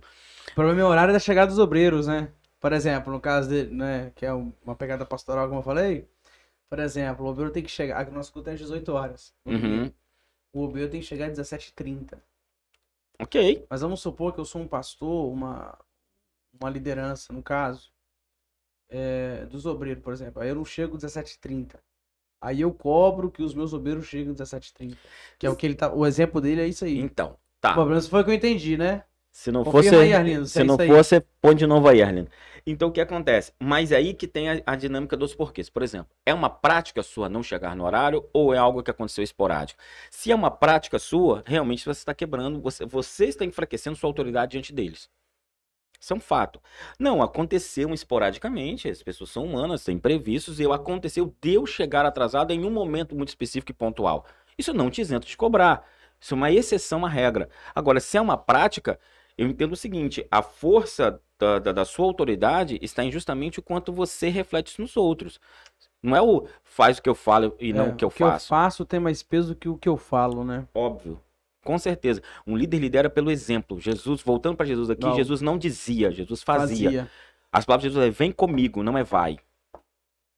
Entende? Então, um- Poderoso um, isso, hein? um- um líder, ele lidera pelo exemplo. Jesus não fala assim, ah, vai lá, não, vem comigo, vamos lá, me acompanha, me segue, eu vou te ensinar como é que faz. O líder não pode dizer, gente, o caminho é ali. Não funciona assim. Aí depois você enfraquece a sua posição e não é seguido. Aí, por que, que as pessoas não me obedecem? Por que as pessoas não me seguem? Por que as pessoas, minhas ordens não são obedecidas? Porque a sua autoridade está enfraquecida. As pessoas não te reconhecem como autoridade, embora você tenha o título. É o que eu disse no começo. Título não lidera pessoas. O título ele pode embasar, mas ele não lidera pessoas. As pessoas seguem líderes e não títulos. Um bom exemplo disso, pastor, que a única guerra que Davi perde é a que ele não foi, né? Que diga de passagem que ele comete um pecado ainda, Exatamente. né? Então, assim, é, o- talvez a ausência provocou a perda. Então, o, o líder ausente, o líder que fala, mas não vai, ele mesmo promove a perda da sua guerra. Sim, um líder que inspira, ele tá na frente. As pessoas querem estar com ele, ser com ele e ver o projeto dele. É diferente, entendeu? Você não pode inspirar as pessoas de casa assistindo Netflix. Você não pode esperar que a sua igreja tenha. É, é claro que você não tem que estar em tudo todo o tempo, ok? Mas você tem que ser aquela pessoa que as pessoas sintam que você está plenamente envolvido no processo. É claro que, humanamente falando, o pastor não pode estar em todos os processos da igreja ao mesmo tempo, uma igreja dinâmica, mas as pessoas sabem que o seu pastor está plenamente envolvido em todos os processos. Não dá para o pastor falar assim, gente, faz isso. Se eu não estiver disposto a fazer também, se eu não estiver disposto a dar o primeiro passo, sabe? Se eu não derramar a primeira gota de suor, não adianta. Um líder inspirador não é alguém que manda, é alguém que faz e é seguido no que faz. Então, ah, o horário do culto é esse. Eu tenho que estar lá. Eles têm que me ver lá. Sabe? Eu tenho que estar presente lá. Se, o se é bom para todo mundo, é bom para mim. Ó. Entende? É, pode ter próximo, presbítero? Posso fazer uma pergunta? Não, eu, eu ia só complementar o que vou te falar. Que em Atos, capítulo 1, versículo 8, fala né, que Jesus ele não só fazia, mas também ensinava. Então, às vezes, o líder só quer mandar, mas também não ensina, né, não comparece. Eu acho isso, isso, isso muito interessante. Por exemplo, eu quero. Meu sonho é pregar igual o pastor Leandro. Mas eu não ando com ele, eu não, não escuto ele. Ele não é minha inspiração, não, não, aspas, não é minha inspiração de fato. Talvez é um desejo, mas é de boca para fora. Então, às vezes eu acho que o, pra, é, o líder, ele tem que ser. O liderar tem que se espelhar no seu líder. Então, se ele não é um bom exemplo, ele não vai. Essa é a Vai importância de um mentor, né, pastor? Sim. É. E isso não é um processo automático, não. Entendeu? Não é assim. Eu sou pastor automaticamente as pessoas estão me se inspirando em mim. Não, é um Não, processo não. automático. Não, é, Deixa eu te contar uma não é engraçada. consequência uma coisa da outra, não. Eu atendi uma jovem. Te cortei, né? É, Daqui a vai lá, pastor. um relógio grandão, louco. Ah, louco. Olha Fala só, é, eu atendi uma jovem e essa jovem, ela faz parte do nosso grupo de adolescentes, né? E ela desabafou com as questões e tal, de desânimo mesmo do ministério, né? Mas não coisa do ministério. Era coisa da vida dela particular, familiar, e ela tava querendo abandonar a igreja. Estava desanimada na e não da igreja. Isso. E aí, assim, e ela, né, recebendo palavras dentro de casa que não era pra batizar, por exemplo, que ela ia se arrepender, que ela era muito nova, que não sei o que e tal. Aí eu falei assim, fulana, quem hoje é o seu referencial? Quem hoje é a pessoa que você olha assim e vê como uma pessoa de Deus? Na minha cabeça, eu tinha certeza que ela ia falar eu, entendeu? Aí, porque qual era, qual foi a minha expectativa? Ela ia falar eu, eu falar, então, eu tô te falando que é, é se, se o seu desejo é descer as águas, o meu desejo é te batizar. Só que aí ela, ela apontou para uma das lideranças dela e falou: é a fulana, que é uma das líderes do Ministério de Adolescentes. E eu achei aquilo espetacular, porque assim, é justamente a afinidade que elas têm entre elas. Sim. Então essa essa essa líder, ela já virou um referencial, né? Então, por exemplo, quando essa menina precisar de uma mentoria, não é É. eu como pastor. Embora eu seja o pastor dela, a mentora dela é a liderança dos adolescentes que ela teve como referencial. O que é importante dizer é que em nenhum momento isso enfraquece a sua autoridade. Não, claro que não, pelo contrário. Pelo contrário, porque quem na verdade otorgou autoridade para essa Foi menina senhor. foi eu. Exatamente. Isso não diminui. Na verdade, isso, isso é belo, na minha opinião, porque o poder da multiplicação, né? Nós falamos sobre isso na Isso escola de conhecimento, né? É, a soma é quando eu trago, vou trazendo, trazendo. Agora a multiplicação é quando ela passa de mim para o outro, vai. E isso é multiplicação. Quem dera, né? Se toda a igreja fosse assim, né? Se todo mundo virasse referencial, se todo mundo virasse, tivesse a capacidade de sair mentorando pessoas. Isso só reforça que o senhor colocou a pessoa certa no lugar certo. Exatamente. Entendeu? E, e é, muitas pessoas têm essa vaidade de querer achar que ele tem que ser a estrela e o, tudo tem que partir dele para ele. E, e isso é muito ruim. Entendeu? En- Então, que essa, essa jovem agora ela tem uma referência de alguém mais próximo a ela. Por que, pastor, que eu vejo que quando o Senhor também agora limita tudo muito em ti, o Senhor delimita o crescimento da sua igreja. Tem pastores que não entendem, e isso é muito triste dizer, mas o grande limitador para o crescimento da igreja dele é ele. Verdade. Por quê? Porque como você quer que a sua igreja cresça se você limita tudo em você? As pessoas não conseguem entender que é uma matemática muito simples, na verdade. Um dia eu tive mentorando uma igreja e eu estava falando sobre crescimento. E eu expliquei para o pastor que muitos dos limitadores da igreja é o próprio pastor. Porque ele limita nele o crescimento da igreja, porque a igreja só pode crescer na dinâmica daquilo que ele é capaz de cuidar sozinho. E ele é limitado. E ele é limitado. Então, se está limitado nele, está limitada a capacidade dele. A conta é bem simples. Um dia eu perguntei, pastor, vamos fazer um cálculo simples aqui da dinâmica da sua igreja. Deixa eu ver aqui a perspectiva do seu crescimento.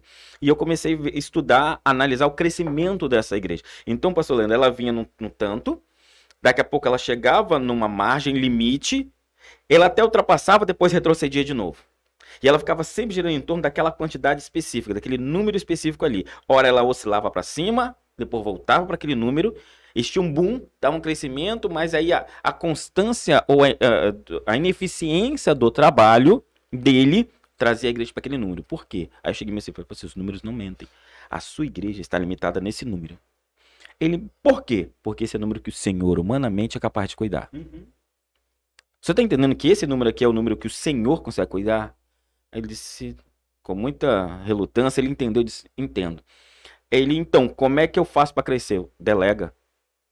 Porque se o senhor colocar mais 10 pessoas que conseguem cuidar nesse mesmo tanto, o senhor É triplica um crescimento expo- o, exponencial. o seu crescimento exponencial. Só que o senhor tem que abrir mão do controle.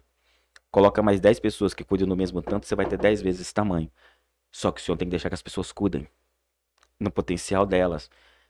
E, e esse é o ponto. Quando um pastor ele é limitador, ele espera que tudo centralize nele, ele limita. Aí ora, faz campanha, faz jejum, sobe monte, e, e, sabe, faz votos, e a igreja não cresce. Por quê? Porque não é Deus que está alimentando o crescimento daquela igreja.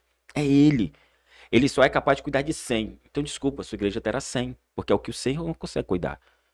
Ah, eu queria ter mil. Então, larga mão do controle.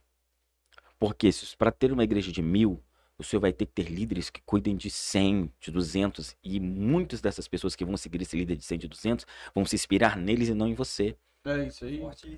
Entendeu? É, A referência deles vai ser esses caras. Então, se você quiser que todo mundo te admire, que se você cuide pessoalmente de todo mundo, você não vai crescer. Você tem que delegar essa força. Então, tá aqui pastor Leandro. E agora essa moça que cuida dos adolescentes, ela é a inspiração dos adolescentes. Ele tem que deixar realmente que flua para que Isso daqui a pouco ele tenha um grupo exponencial de Por mim, adolescentes. que ela tem mais 100 adolescentes Exato. que ela. São Exato. 100 adolescentes São a sendo mais. dentro da sua igreja. Que Eu aprendi, necessariamente- pastor, com o pastor José Gonçalves, um pastor, ele é como um motorista de um ônibus, né? Você para ali no ponto, o ônibus para, te pega, e aí, antes de chegar no ponto final, às vezes, você dá o sinal e salta. Não é da conta do motorista quem entrou, o destino, o, o, aonde ele vai parar. A responsabilidade do motorista é levar as pessoas para aquele destino onde é o ponto final. Nós, como pastores, nós temos um destino, que é o céu. No meio do caminho, algumas pessoas entram, outras pessoas saem, outras pessoas são influenciadas por outras. Isso não é da nossa conta. A gente tem uma. Nós temos um único objetivo. E aí Deus traz pessoas para somar. Só que o problema é que às vezes a gente quer largar lá aquele ônibus, né? E, e- e a gente quer admirar as pessoas. E, e a nossa responsabilidade, ela não é essa. É, isso que o senhor acabou de falar é algo que a nossa igreja viveu por um tempo. O meu número era 50, 60, 50, 60, assim. quando- Era o sempre caía, número. era o meu o seu número. número. Ok. E um dia, assim, eu orando a Deus sobre o crescimento, pedindo a Deus sobre uma direção, uma palavra que o Senhor me deu, que o Senhor me deu, foi quando o, o machado, né, cai na água e que Moisés, que, perdão, que Eliseu vai orar e o machado vai flutuar. O que que tá acontecendo ali? A comunidade cresceu e eles pedem a Eliseu uma bênção e aquele próprio povo, eles vão armar a tenda, eles vão se multiplicar, eles vão se ajeitar na sua comunidade. Não foi o profeta. Foi o próprio povo. Naquela leitura daquele dia, naquela meditação daquele dia, Deus nos fez entender que o crescimento da igreja está na própria igreja, não no pastor. A gente administra tudo que Deus traz. Sim. Mas assim, eu tenho a minha limitação. Qual é a minha limitação hoje? 50, 60. Hoje a igreja é uma igreja de 115 pessoas. Então, certamente, não é só meu trabalho. Sim. Não é só eu como pessoa. Já tem É, outras pessoas que diluindo esse, esse multiplicando. número. Isso. Então, tem pastores que eles criticam, desanimam, se desmotivam, questionam a Deus, fazem campanhas, espiritualizam coisas que não devem ser espiritualizadas. Gestão, em alguns, alguns dos seus aspectos, não deve ser espiritualizada. É, o cara, ele tinha que descentralizar, ele tinha que delegar, delegar e confiar. É, deixar, porque alguns pastores têm dificuldade de delegar pelos erros que as pessoas vão cometer, sem entender que ele também cometeu erros na trajetória dele. É permitir que as pessoas, no, no âmbito da sua liderança, errem também e cresçam com seus erros na o, erro, dinâmica. o erro é pedagógico. É né? pedagógico. Então, ah, o pastor às vezes ele tá tão preocupado em que as pessoas não errem ou façam como ele faz, que ao invés de treinar as pessoas para fazer como ele faz no- na linha dele, ele limita nele. E depois reclama que a liderança dele é desmotivada. É, li- pastores que não confiam nos seus líderes. Se você não confia no seu líder, querido, tira o líder. Tira o líder. Se você não confia nele, ele não pode ser seu líder. Fato. Você tá entendendo? Ah, porque não faz como eu faço? Claro que não. Para fazer o que você faz, você faz. Não é soldadinho de chumbo, né? É, Tudo não, igualzinho. não- nós somos feitos em série. É justamente aí que está a grande dinâmica que o apóstolo Paulo fala sobre o corpo de Cristo. A- a- o grande segredo do corpo é justamente a diferença. As pessoas não entendem que Cristo não fala sobre uniformidade, ele fala sobre multiformidade. A graça do Senhor é multiforme, o corpo é multiforme. A gente quer transformar uniforme em uma coisa que tem muitas formas. A grande. eh, Uma vez eu estava explicando isso no estudo bíblico. A grande, a grande uni- a unidade do corpo vem das nossas diferenças. As pessoas acreditam que unidade vem de uniformidade. Não vem. Uniformidade é uma única forma. Isso não traz unidade. O que traz a unidade do corpo é a multiforme graça dele manifesta. É justamente as nossas diferenças que nos unem. Por quê? Porque cada um, dentro da sua dinâmica, do seu aprendizado, da sua experiência, soma naquilo que falta ao pastor Leandro. E isso torna o corpo um. Inclusive, pastor, o que acontece? Por exemplo, estou dando exemplos meus, né, como pastor Sim. local. É, quando eu faço alguma coisa que eu sei que eu não sou bom, em fazer, porque eu não sou bom em tudo, Isso demanda maturidade. eu peço o Emerson, porque eu sei que o Emerson é bom numa coisa que eu sou ruim. O Emerson, faz isso aqui pra mim. Ah, o Emerson faz.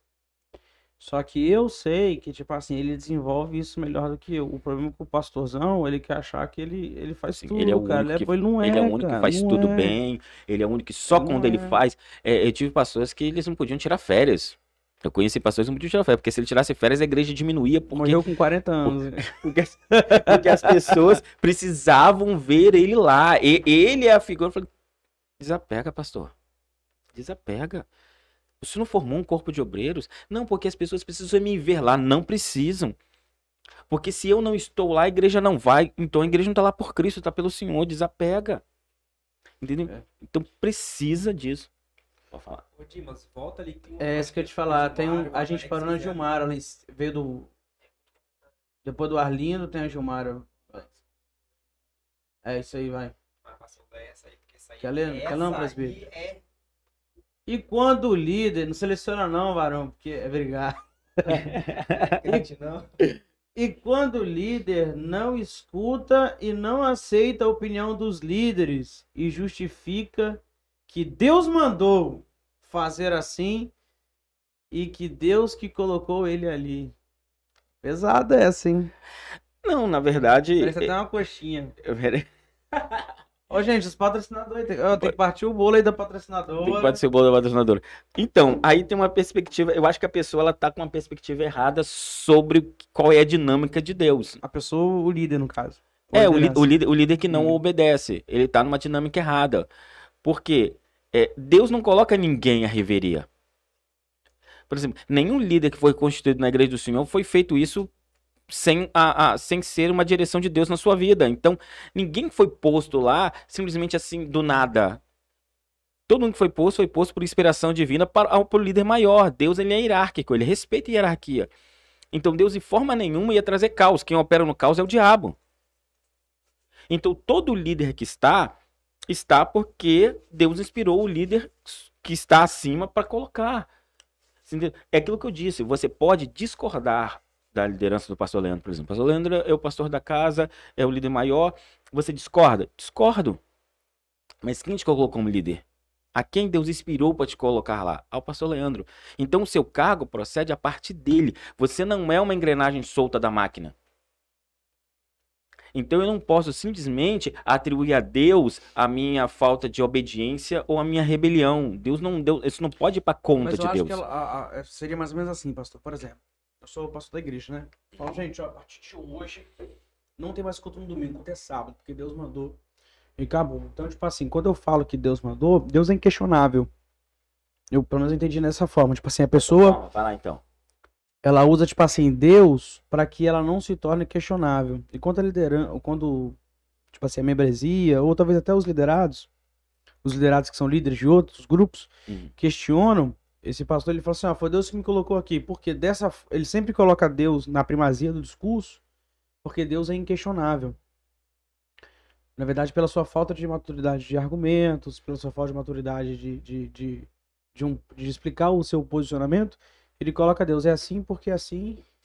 É um absolutismo ali baseado. Pelo menos eu entendi dessa outro- forma, né? Agora, se for isso, isso tem prazo de validade.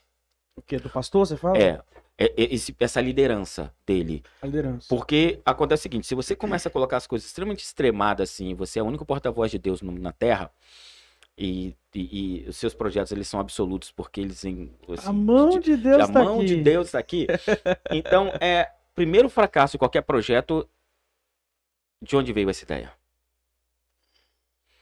Você entende? Eu acredito que é uma irresponsabilidade quando a pessoa atribui é, a- dessa forma absoluta a Deus. Porque, por exemplo, vamos pegar a história do domingo que o pastor Lando colocou. Não, então eu me protejo, me blindo a parte disso, porque foi Deus e ninguém pode questionar, porque foi Deus que mandou mudar. E, e, e, na verdade, isso de certa forma denota uma, uma imaturidade da liderança, porque não há problema nenhum em ele dizer: olha, eu percebi, eu analisei e eu entendi que vai ser melhor, vamos fazer experiência. Não há imaturidade nisso. Agora, quando eu vou usando Deus como escudo dessa forma, aí eu te pergunto: mudei o culto para sábado, ok? E a partir disso a igreja teve uma queda absurda. A conta vai para quem? Porque uma vez que o projeto ele é unicamente, exclusivamente de Deus, dessa forma absolutista, peraí, Deus errou?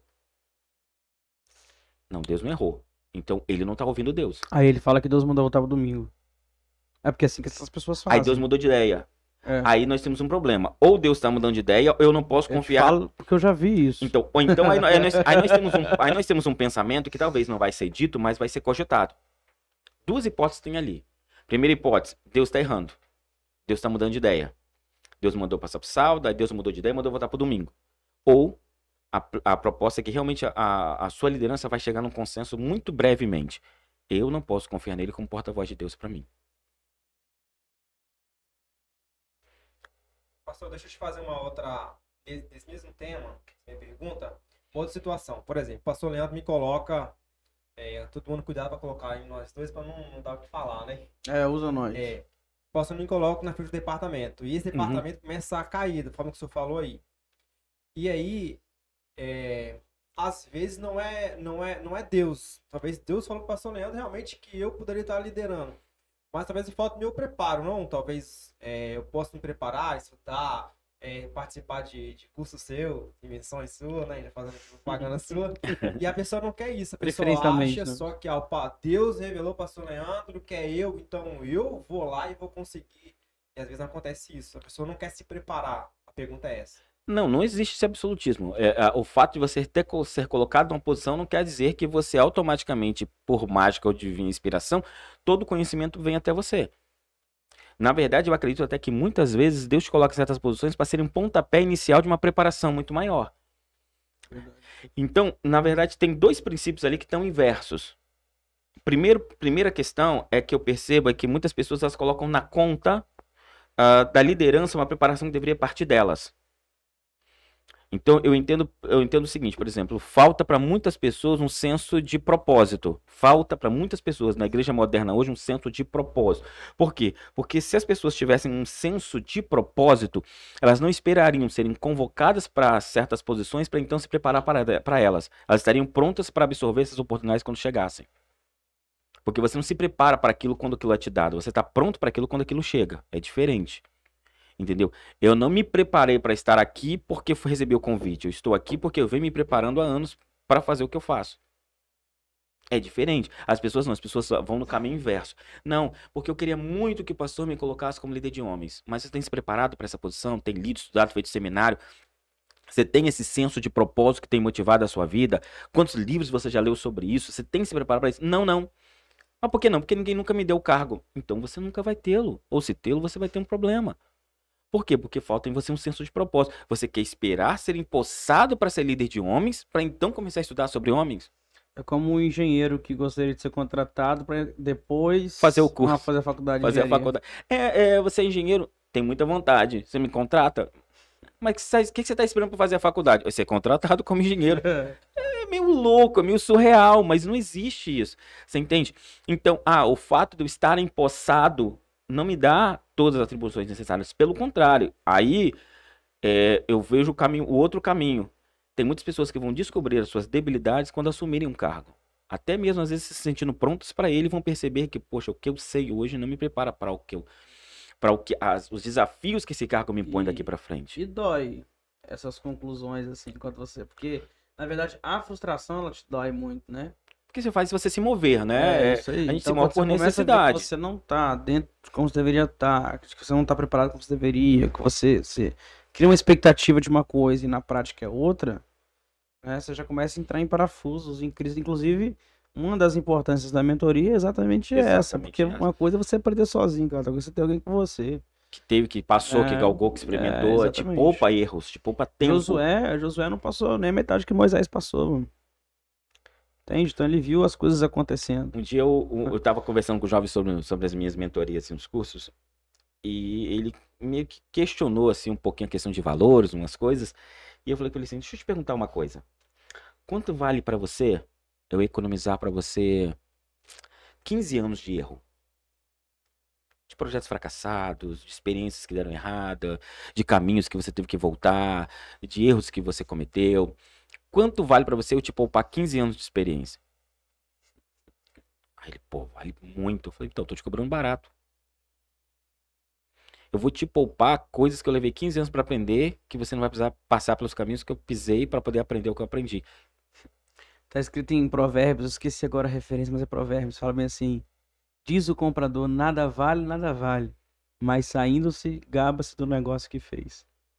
Infelizmente, é...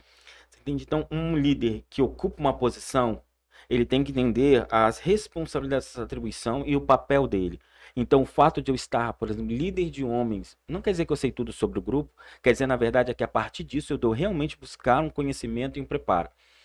E uma outra uma questão que eu acho que é muito, muito é, complexa também é que o líder tem que entender a atribuição da sua função. Ninguém é obrigado a ocupar cargo de liderança.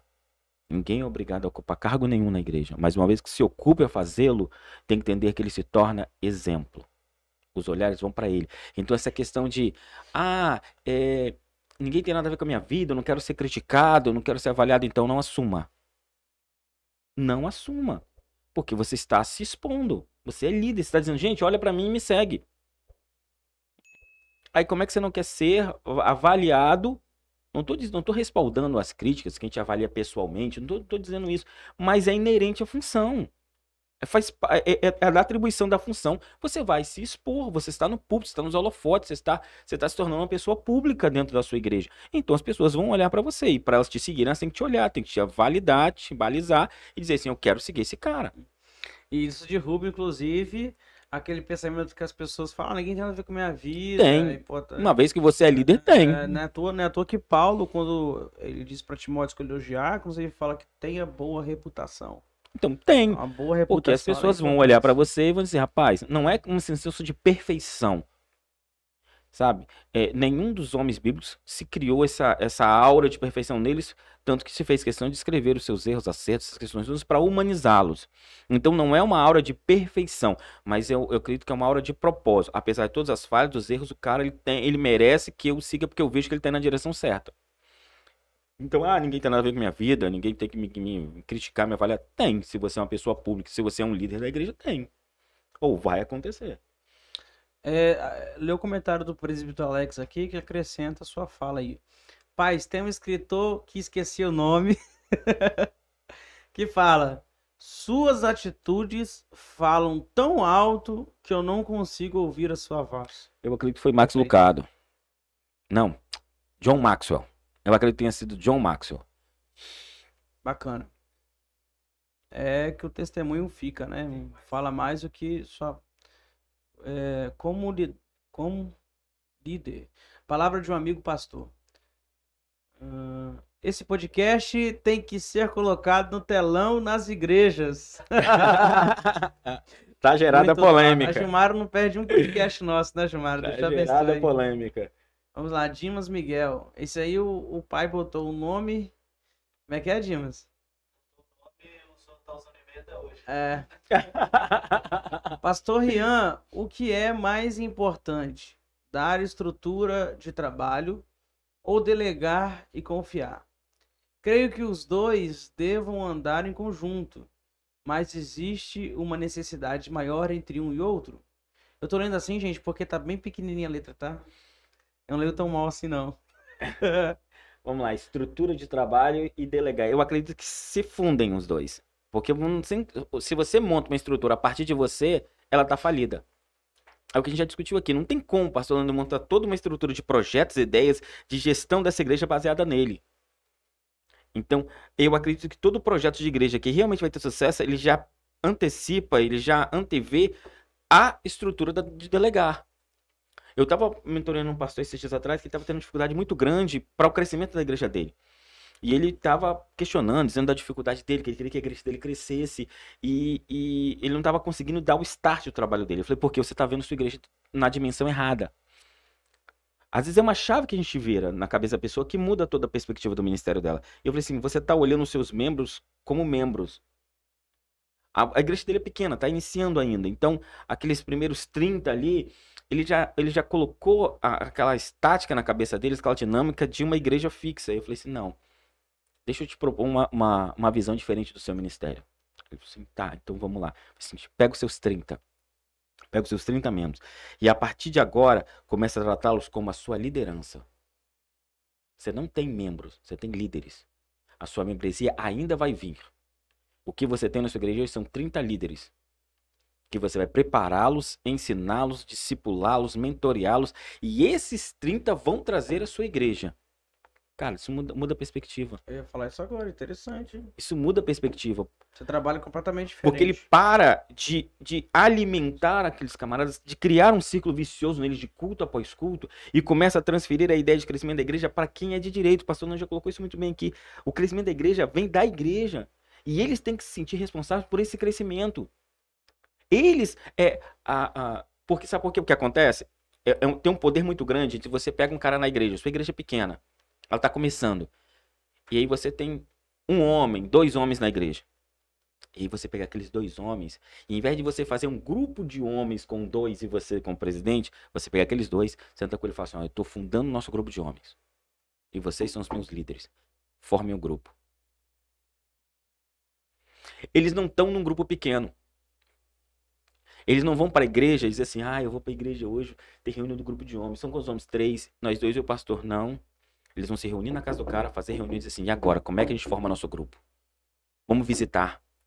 Vamos atrás de quem está desanimado. Eles são a liderança do grupo. O grupo não precisa existir para você formá-lo. É meio estranho, mas essa é a verdade. Então você delega aqueles camaradas. Quando aqueles camaradas vêm pro culto, cada homem que vem pro culto, eles abraçam. Eles vão atrás, eles visitam, eles marcam. Ele fala, pastor, nosso grupo ganhou o primeiro membro. É, então transforma esse cara um líder de visita. Pastor, mas nós não temos grupo, tem, nós temos você que é o presidente, você que é o vice, você que é o líder de visita, você forma a diretoria. Inspira esses caras a formarem um grupo. Aí você vai ter alguém trabalhando em favor do crescimento do grupo. E não alguém que está vendo todo o culto para ser alimentado como uma ovelha que está engordando. Esse é o, comentário, é o comentário de um milhão de dólares, né? Rapaz, você tá doido.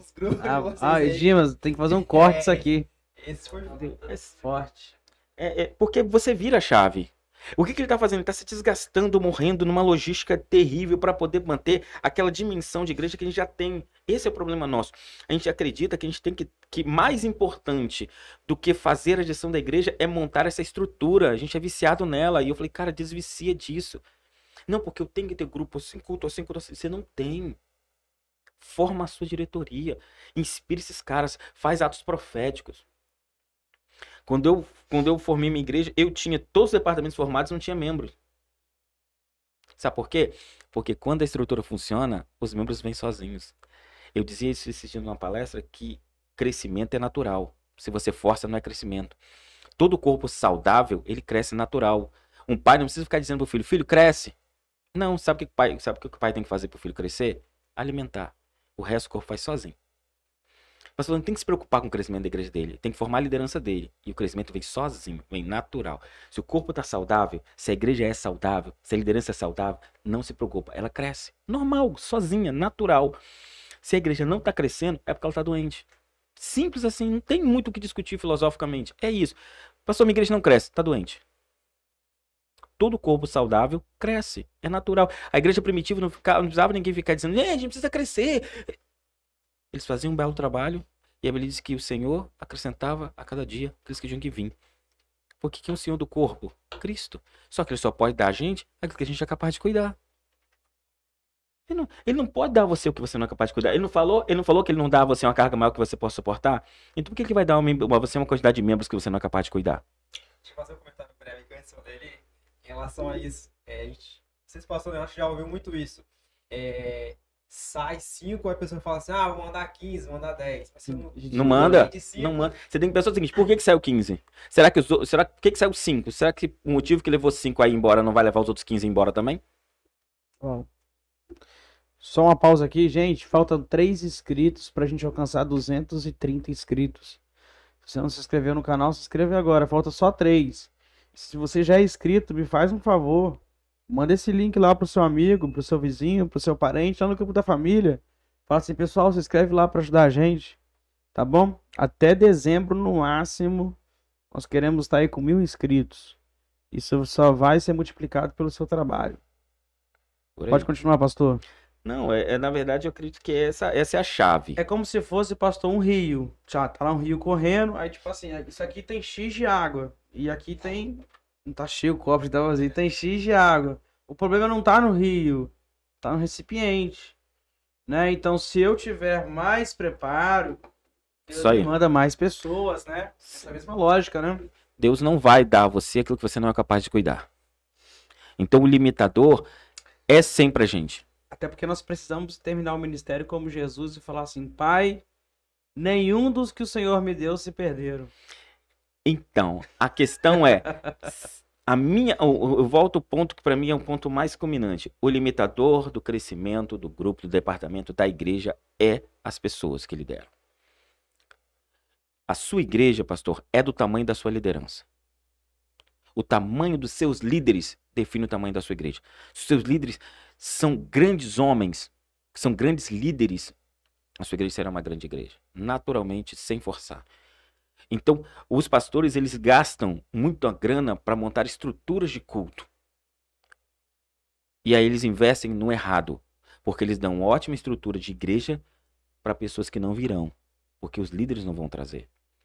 Aí eu tenho uma ótima estrutura no Ministério de Louvor de instrumental, mas tem péssimos adoradores. Eu tenho uma ótima estrutura de acolhimento de pessoas, mas tem líderes que põem pessoas para fora. Eu tenho líderes imaturos, líderes emocionalmente é, fragilizados. Então não adianta. O segredo da liderança está na gestão das pessoas, dos líderes. Você consegue formar uma mega igreja debaixo de uma árvore, se você tiver bons líderes. Pega cinco caras motivados, que amem pessoas. Jesus não tinha uma estrutura física. Mas tinha gente preparada. Que ele preparou de que se Aí eu te falo, Jesus gastou tempo em quê? Em templos ou formando pessoas?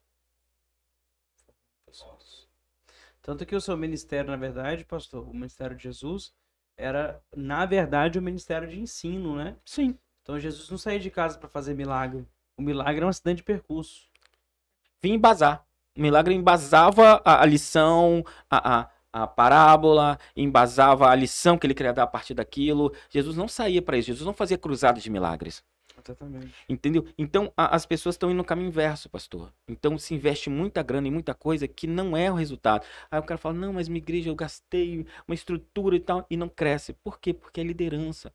Deveria gastar tempo formar pessoas, deveria gastar tempo de mentorear, deveria gastar tempo que a sua liderança falasse a mesma língua que você, que a sua liderança te represente quando você não está. Aquilo que eu falo, não adianta ter um mega de um projeto. Se quem vai executar esse projeto está aquém do tamanho dele. Não adianta, pastor Leandro, Deus te inspirar com uma visão que você vai, vai pastorear a grande Cariacica.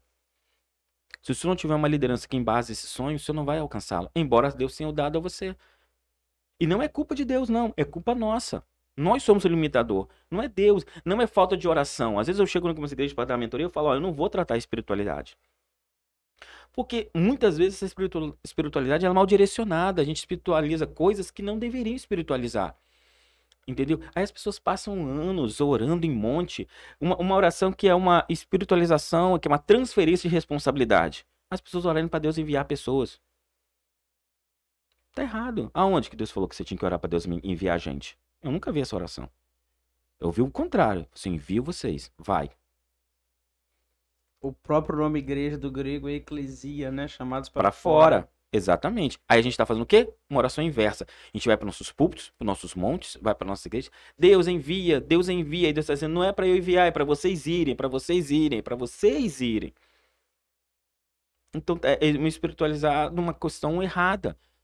Entendeu? É, é orar para Deus resolver coisas que são nossas, são práticas nossas, é nossa responsabilidade. É formar bons líderes, falar sobre inteligência emocional, falar sobre emoções, falar sobre é, como as pessoas lidam com isso, o quanto as pessoas estão fragilizadas emocionalmente, sabe? Dar o remédio de acordo com as necessidades. A gente, às vezes, é muito é, é, tendencioso. A gente oferece às pessoas aquilo que nós temos, não o que elas precisam. Tá errado. É, como, é que, como é que a igreja moderna hoje escolhe os temas das mensagens, dos estudos? Eu conheço sete pregadores. A galera prega o que dá certo e não o que a igreja precisa. É. Tá errado. O objetivo do púlpito não é emocional, o objetivo do púlpito é formar, é ensinar, é curar. Então, uma vez eu vi um, um, um líder de jovens, de jovens, às vezes eu pego cada problema. Um dia eu estava mentorando um líder de jovens, ele falou assim, pastor, eu queria que meu grupo crescesse. Eu falei, tá, e o que, que você está fazendo? Eu estou fazendo culto. Eu falei, tudo bem, Né? Aí a gente vai naquelas perguntas. Falei, tudo bem, mas me fala aqui. É, você tá fazendo seu culto no sábado, né? Ele falou, é. Como é que tá sendo? Muito ruim, pastor. Por isso que eu tô conversando com o senhor. Tá muito ruim. Participação, envolvimento, aderência, tá muito ruim. Eu falei, tudo bem, deixa eu te fazer uma pergunta. Quantos cultos tem na sua igreja durante a semana? Ah, minha igreja tem quatro cultos durante a semana. Ele falou assim, e nesses quatro cultos aí? É, pastor, tem, isso também. Eu falei com ele, rapaz, nem eu. Eu falava com ele assim, nem eu, nem eu falei com ele, eu vou ser muito sincero, nem eu, sendo membro dessa igreja, viria em todos eles. Aí ele, credo, pastor, eu falei, tô, tô, tô te sendo sincero. Que é uma outra questão também, sobrecarga de atividades, as pessoas precisam socializar. Depois eu vou, eu vou, fazer, um, vou fazer um comentário em cima dessa fala aí. Sobrecarga de atividades também é um problema desmotivador, tá? Porque ninguém ganha uma família com quem não convive. Tem, tem isso também. Ah, pastor, por que eu não ganho minha família? Porque você não convive, porque você passou a ser crente, você não mora mais lá. Você mora na igreja. A mulher não vê o marido, os filhos não vê o pai, e o cara quer que a família vá pra igreja. Não vai, a igreja roubou o pai deles. É meio louco, mas é a verdade. Ah, eu queria, ganhar, eu queria ganhar meus parentes para Jesus. Quando foi a última vez que você viu seus parentes? É, pastor, foi no Natal. Você não vai ganhar os seus parentes, irmão. Você não convive com eles. A igreja te enfurnou lá dentro com tantas atividades e que as pessoas confundem também, pastor, é estar ocupado com estar produtivo. Não é porque você está o dia todo na igreja que você está sendo produtivo. produtivo. Estar ocupado é uma coisa, estar produtivo é outra. A grande questão da liderança é justamente você é, associar isso aí com ocupação e produtividade. Você produzir mais, menos com menos tempo, menos ocupado. Aí o que acontece? Eu fui conversar com ele e falei assim, mas deixa eu te perguntar, você tem quatro cultos a semana, desses cultos, quantos cultos os jovens vêm? É, praticamente em todos. Eu falei assim, o seu grupo precisa de mais culto? Eles já não adoram a Deus o suficiente? Já não tem culto suficiente? Você está formando culto de jovens no sábado por quê? Porque eles não adoram a Deus o suficiente, eles precisam de mais culto? Perdendo o sábado os meninos ainda. É, não. Eu falei, então para que o culto de jovens? é porque normalmente é isso que a gente faz. Eu falei, tá errado. Qual o tema que você escolhe dar pro seu grupo? Ah, a gente vê um tema bacana na internet que é legal e a gente traz pro culto. Falei, tá errado. Primeiro, eu não viria, porque eu passo quatro dias da minha semana na igreja, já cultuando. Eu vou vir para mais um culto que ainda o tema nem é um tema que me interessa, é um tema que você achou legal na internet. Você quer que o seu grupo venha? Procura saber o que o seu grupo precisa. O que é que esses meninos precisam ouvir? Quais são as dúvidas deles? Quais são as necessidades? Quais são as dificuldades? Quais são os temas que eles têm dúvida? Quais são as, as dificuldades que eles têm na convivência social deles como jovens? Não só a sexualidade, as dificuldades que eles têm. Sabe, os despropósitos de vida, a, a, a falta de objetivo, a falta de conciliar a vida profissional com, com, com a fé. Descobre o que é que eles precisam ouvir e aprender de, em cima das dúvidas e dificuldades deles, monta projetos. Pode até ser culto, mas monta projetos, cultos, debates, palestras. Monta coisas que vai de, em direção àquilo que eles querem e precisam. Aí eu te falo, faz que vai dar certo, que vai lotar. De ter feito. Por quê? Porque não é fazer culto. É suprir a necessidade das pessoas. Não é disso. A gente a está tratando a coisa errada. A gente está achando que a gente foi chamado para fazer culto. Não, a gente foi chamado para cuidar das pessoas. Qual é a necessidade delas? Você não vai à farmácia comprar um remédio, o cara te vende o que está mais barato. O cara te vende o que você precisa.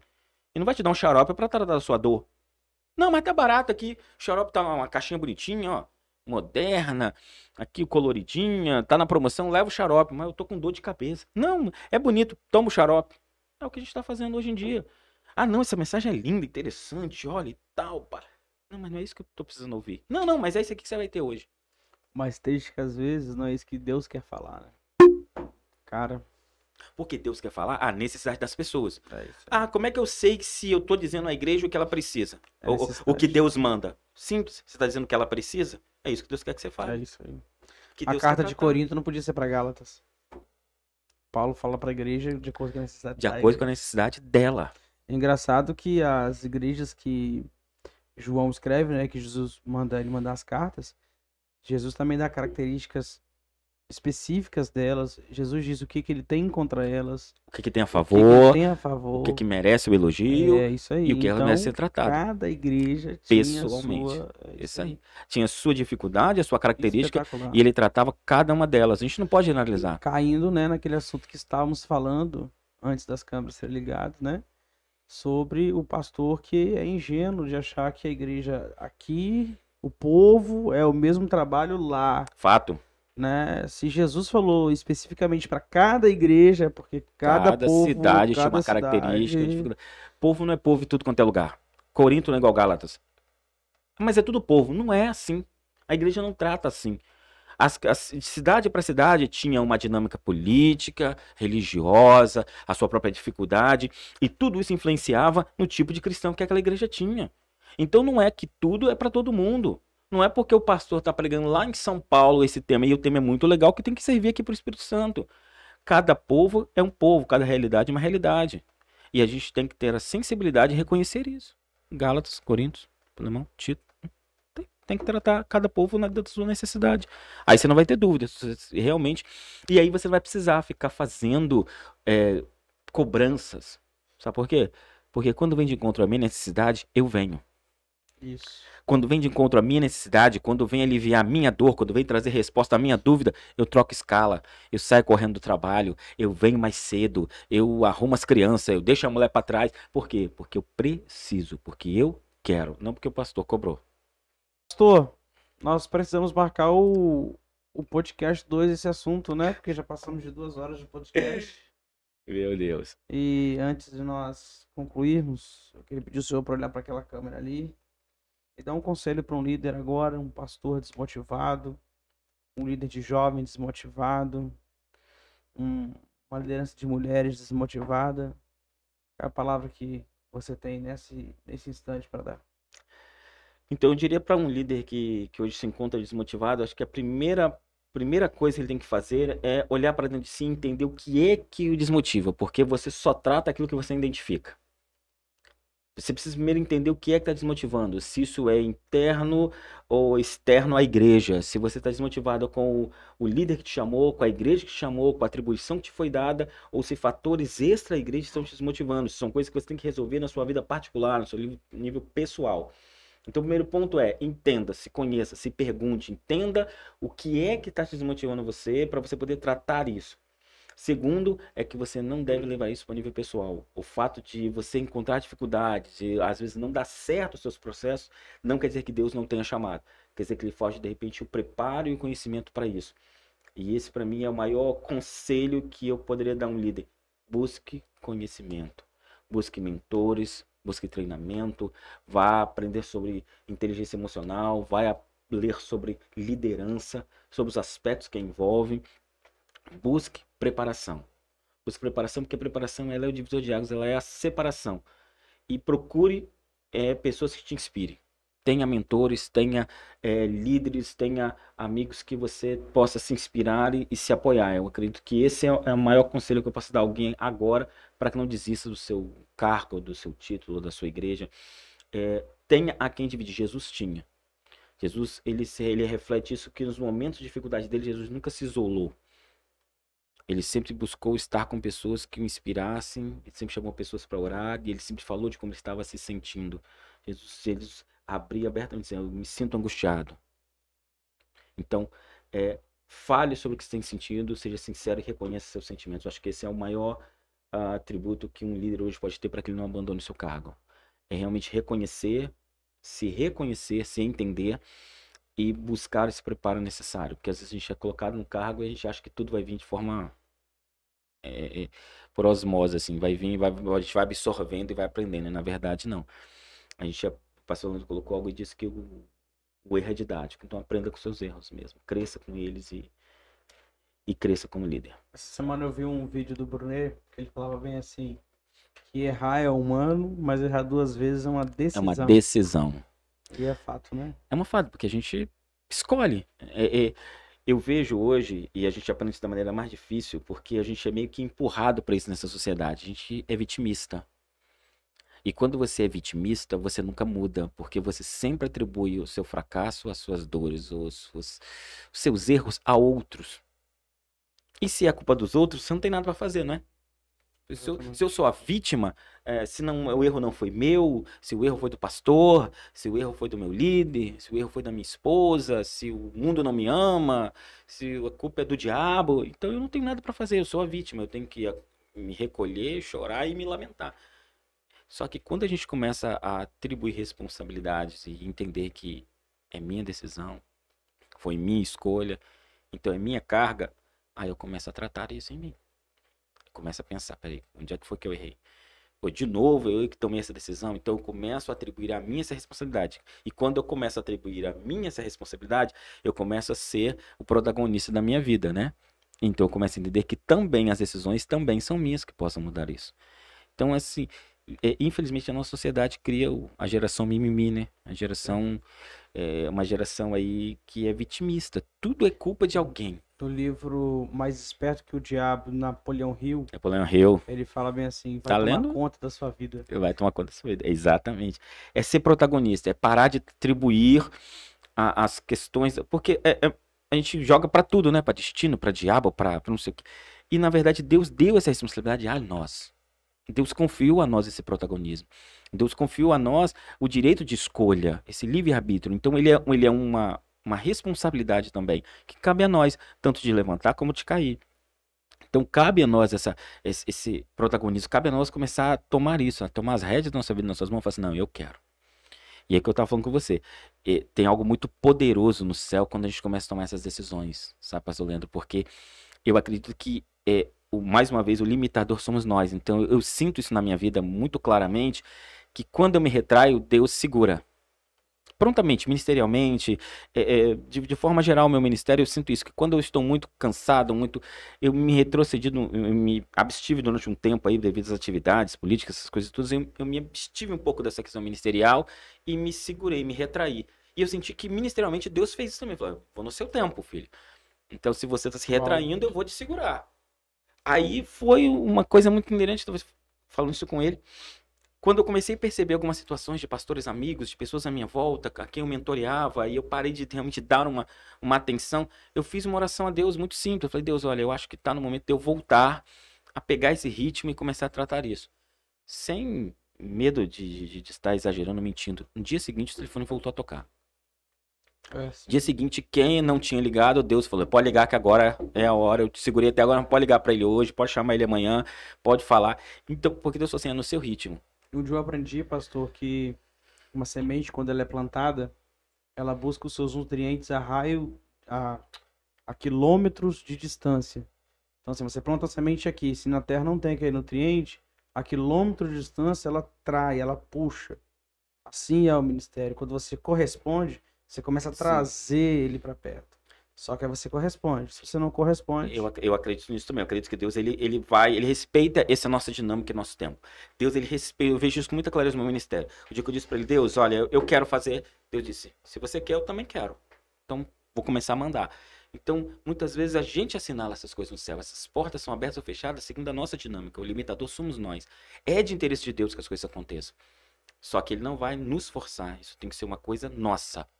É uma dinâmica nossa. Deus respeita isso. Fala assim, você vai no seu tempo. Você vai ser aquilo que você quiser ser. Você vai viver aquilo que você quiser viver.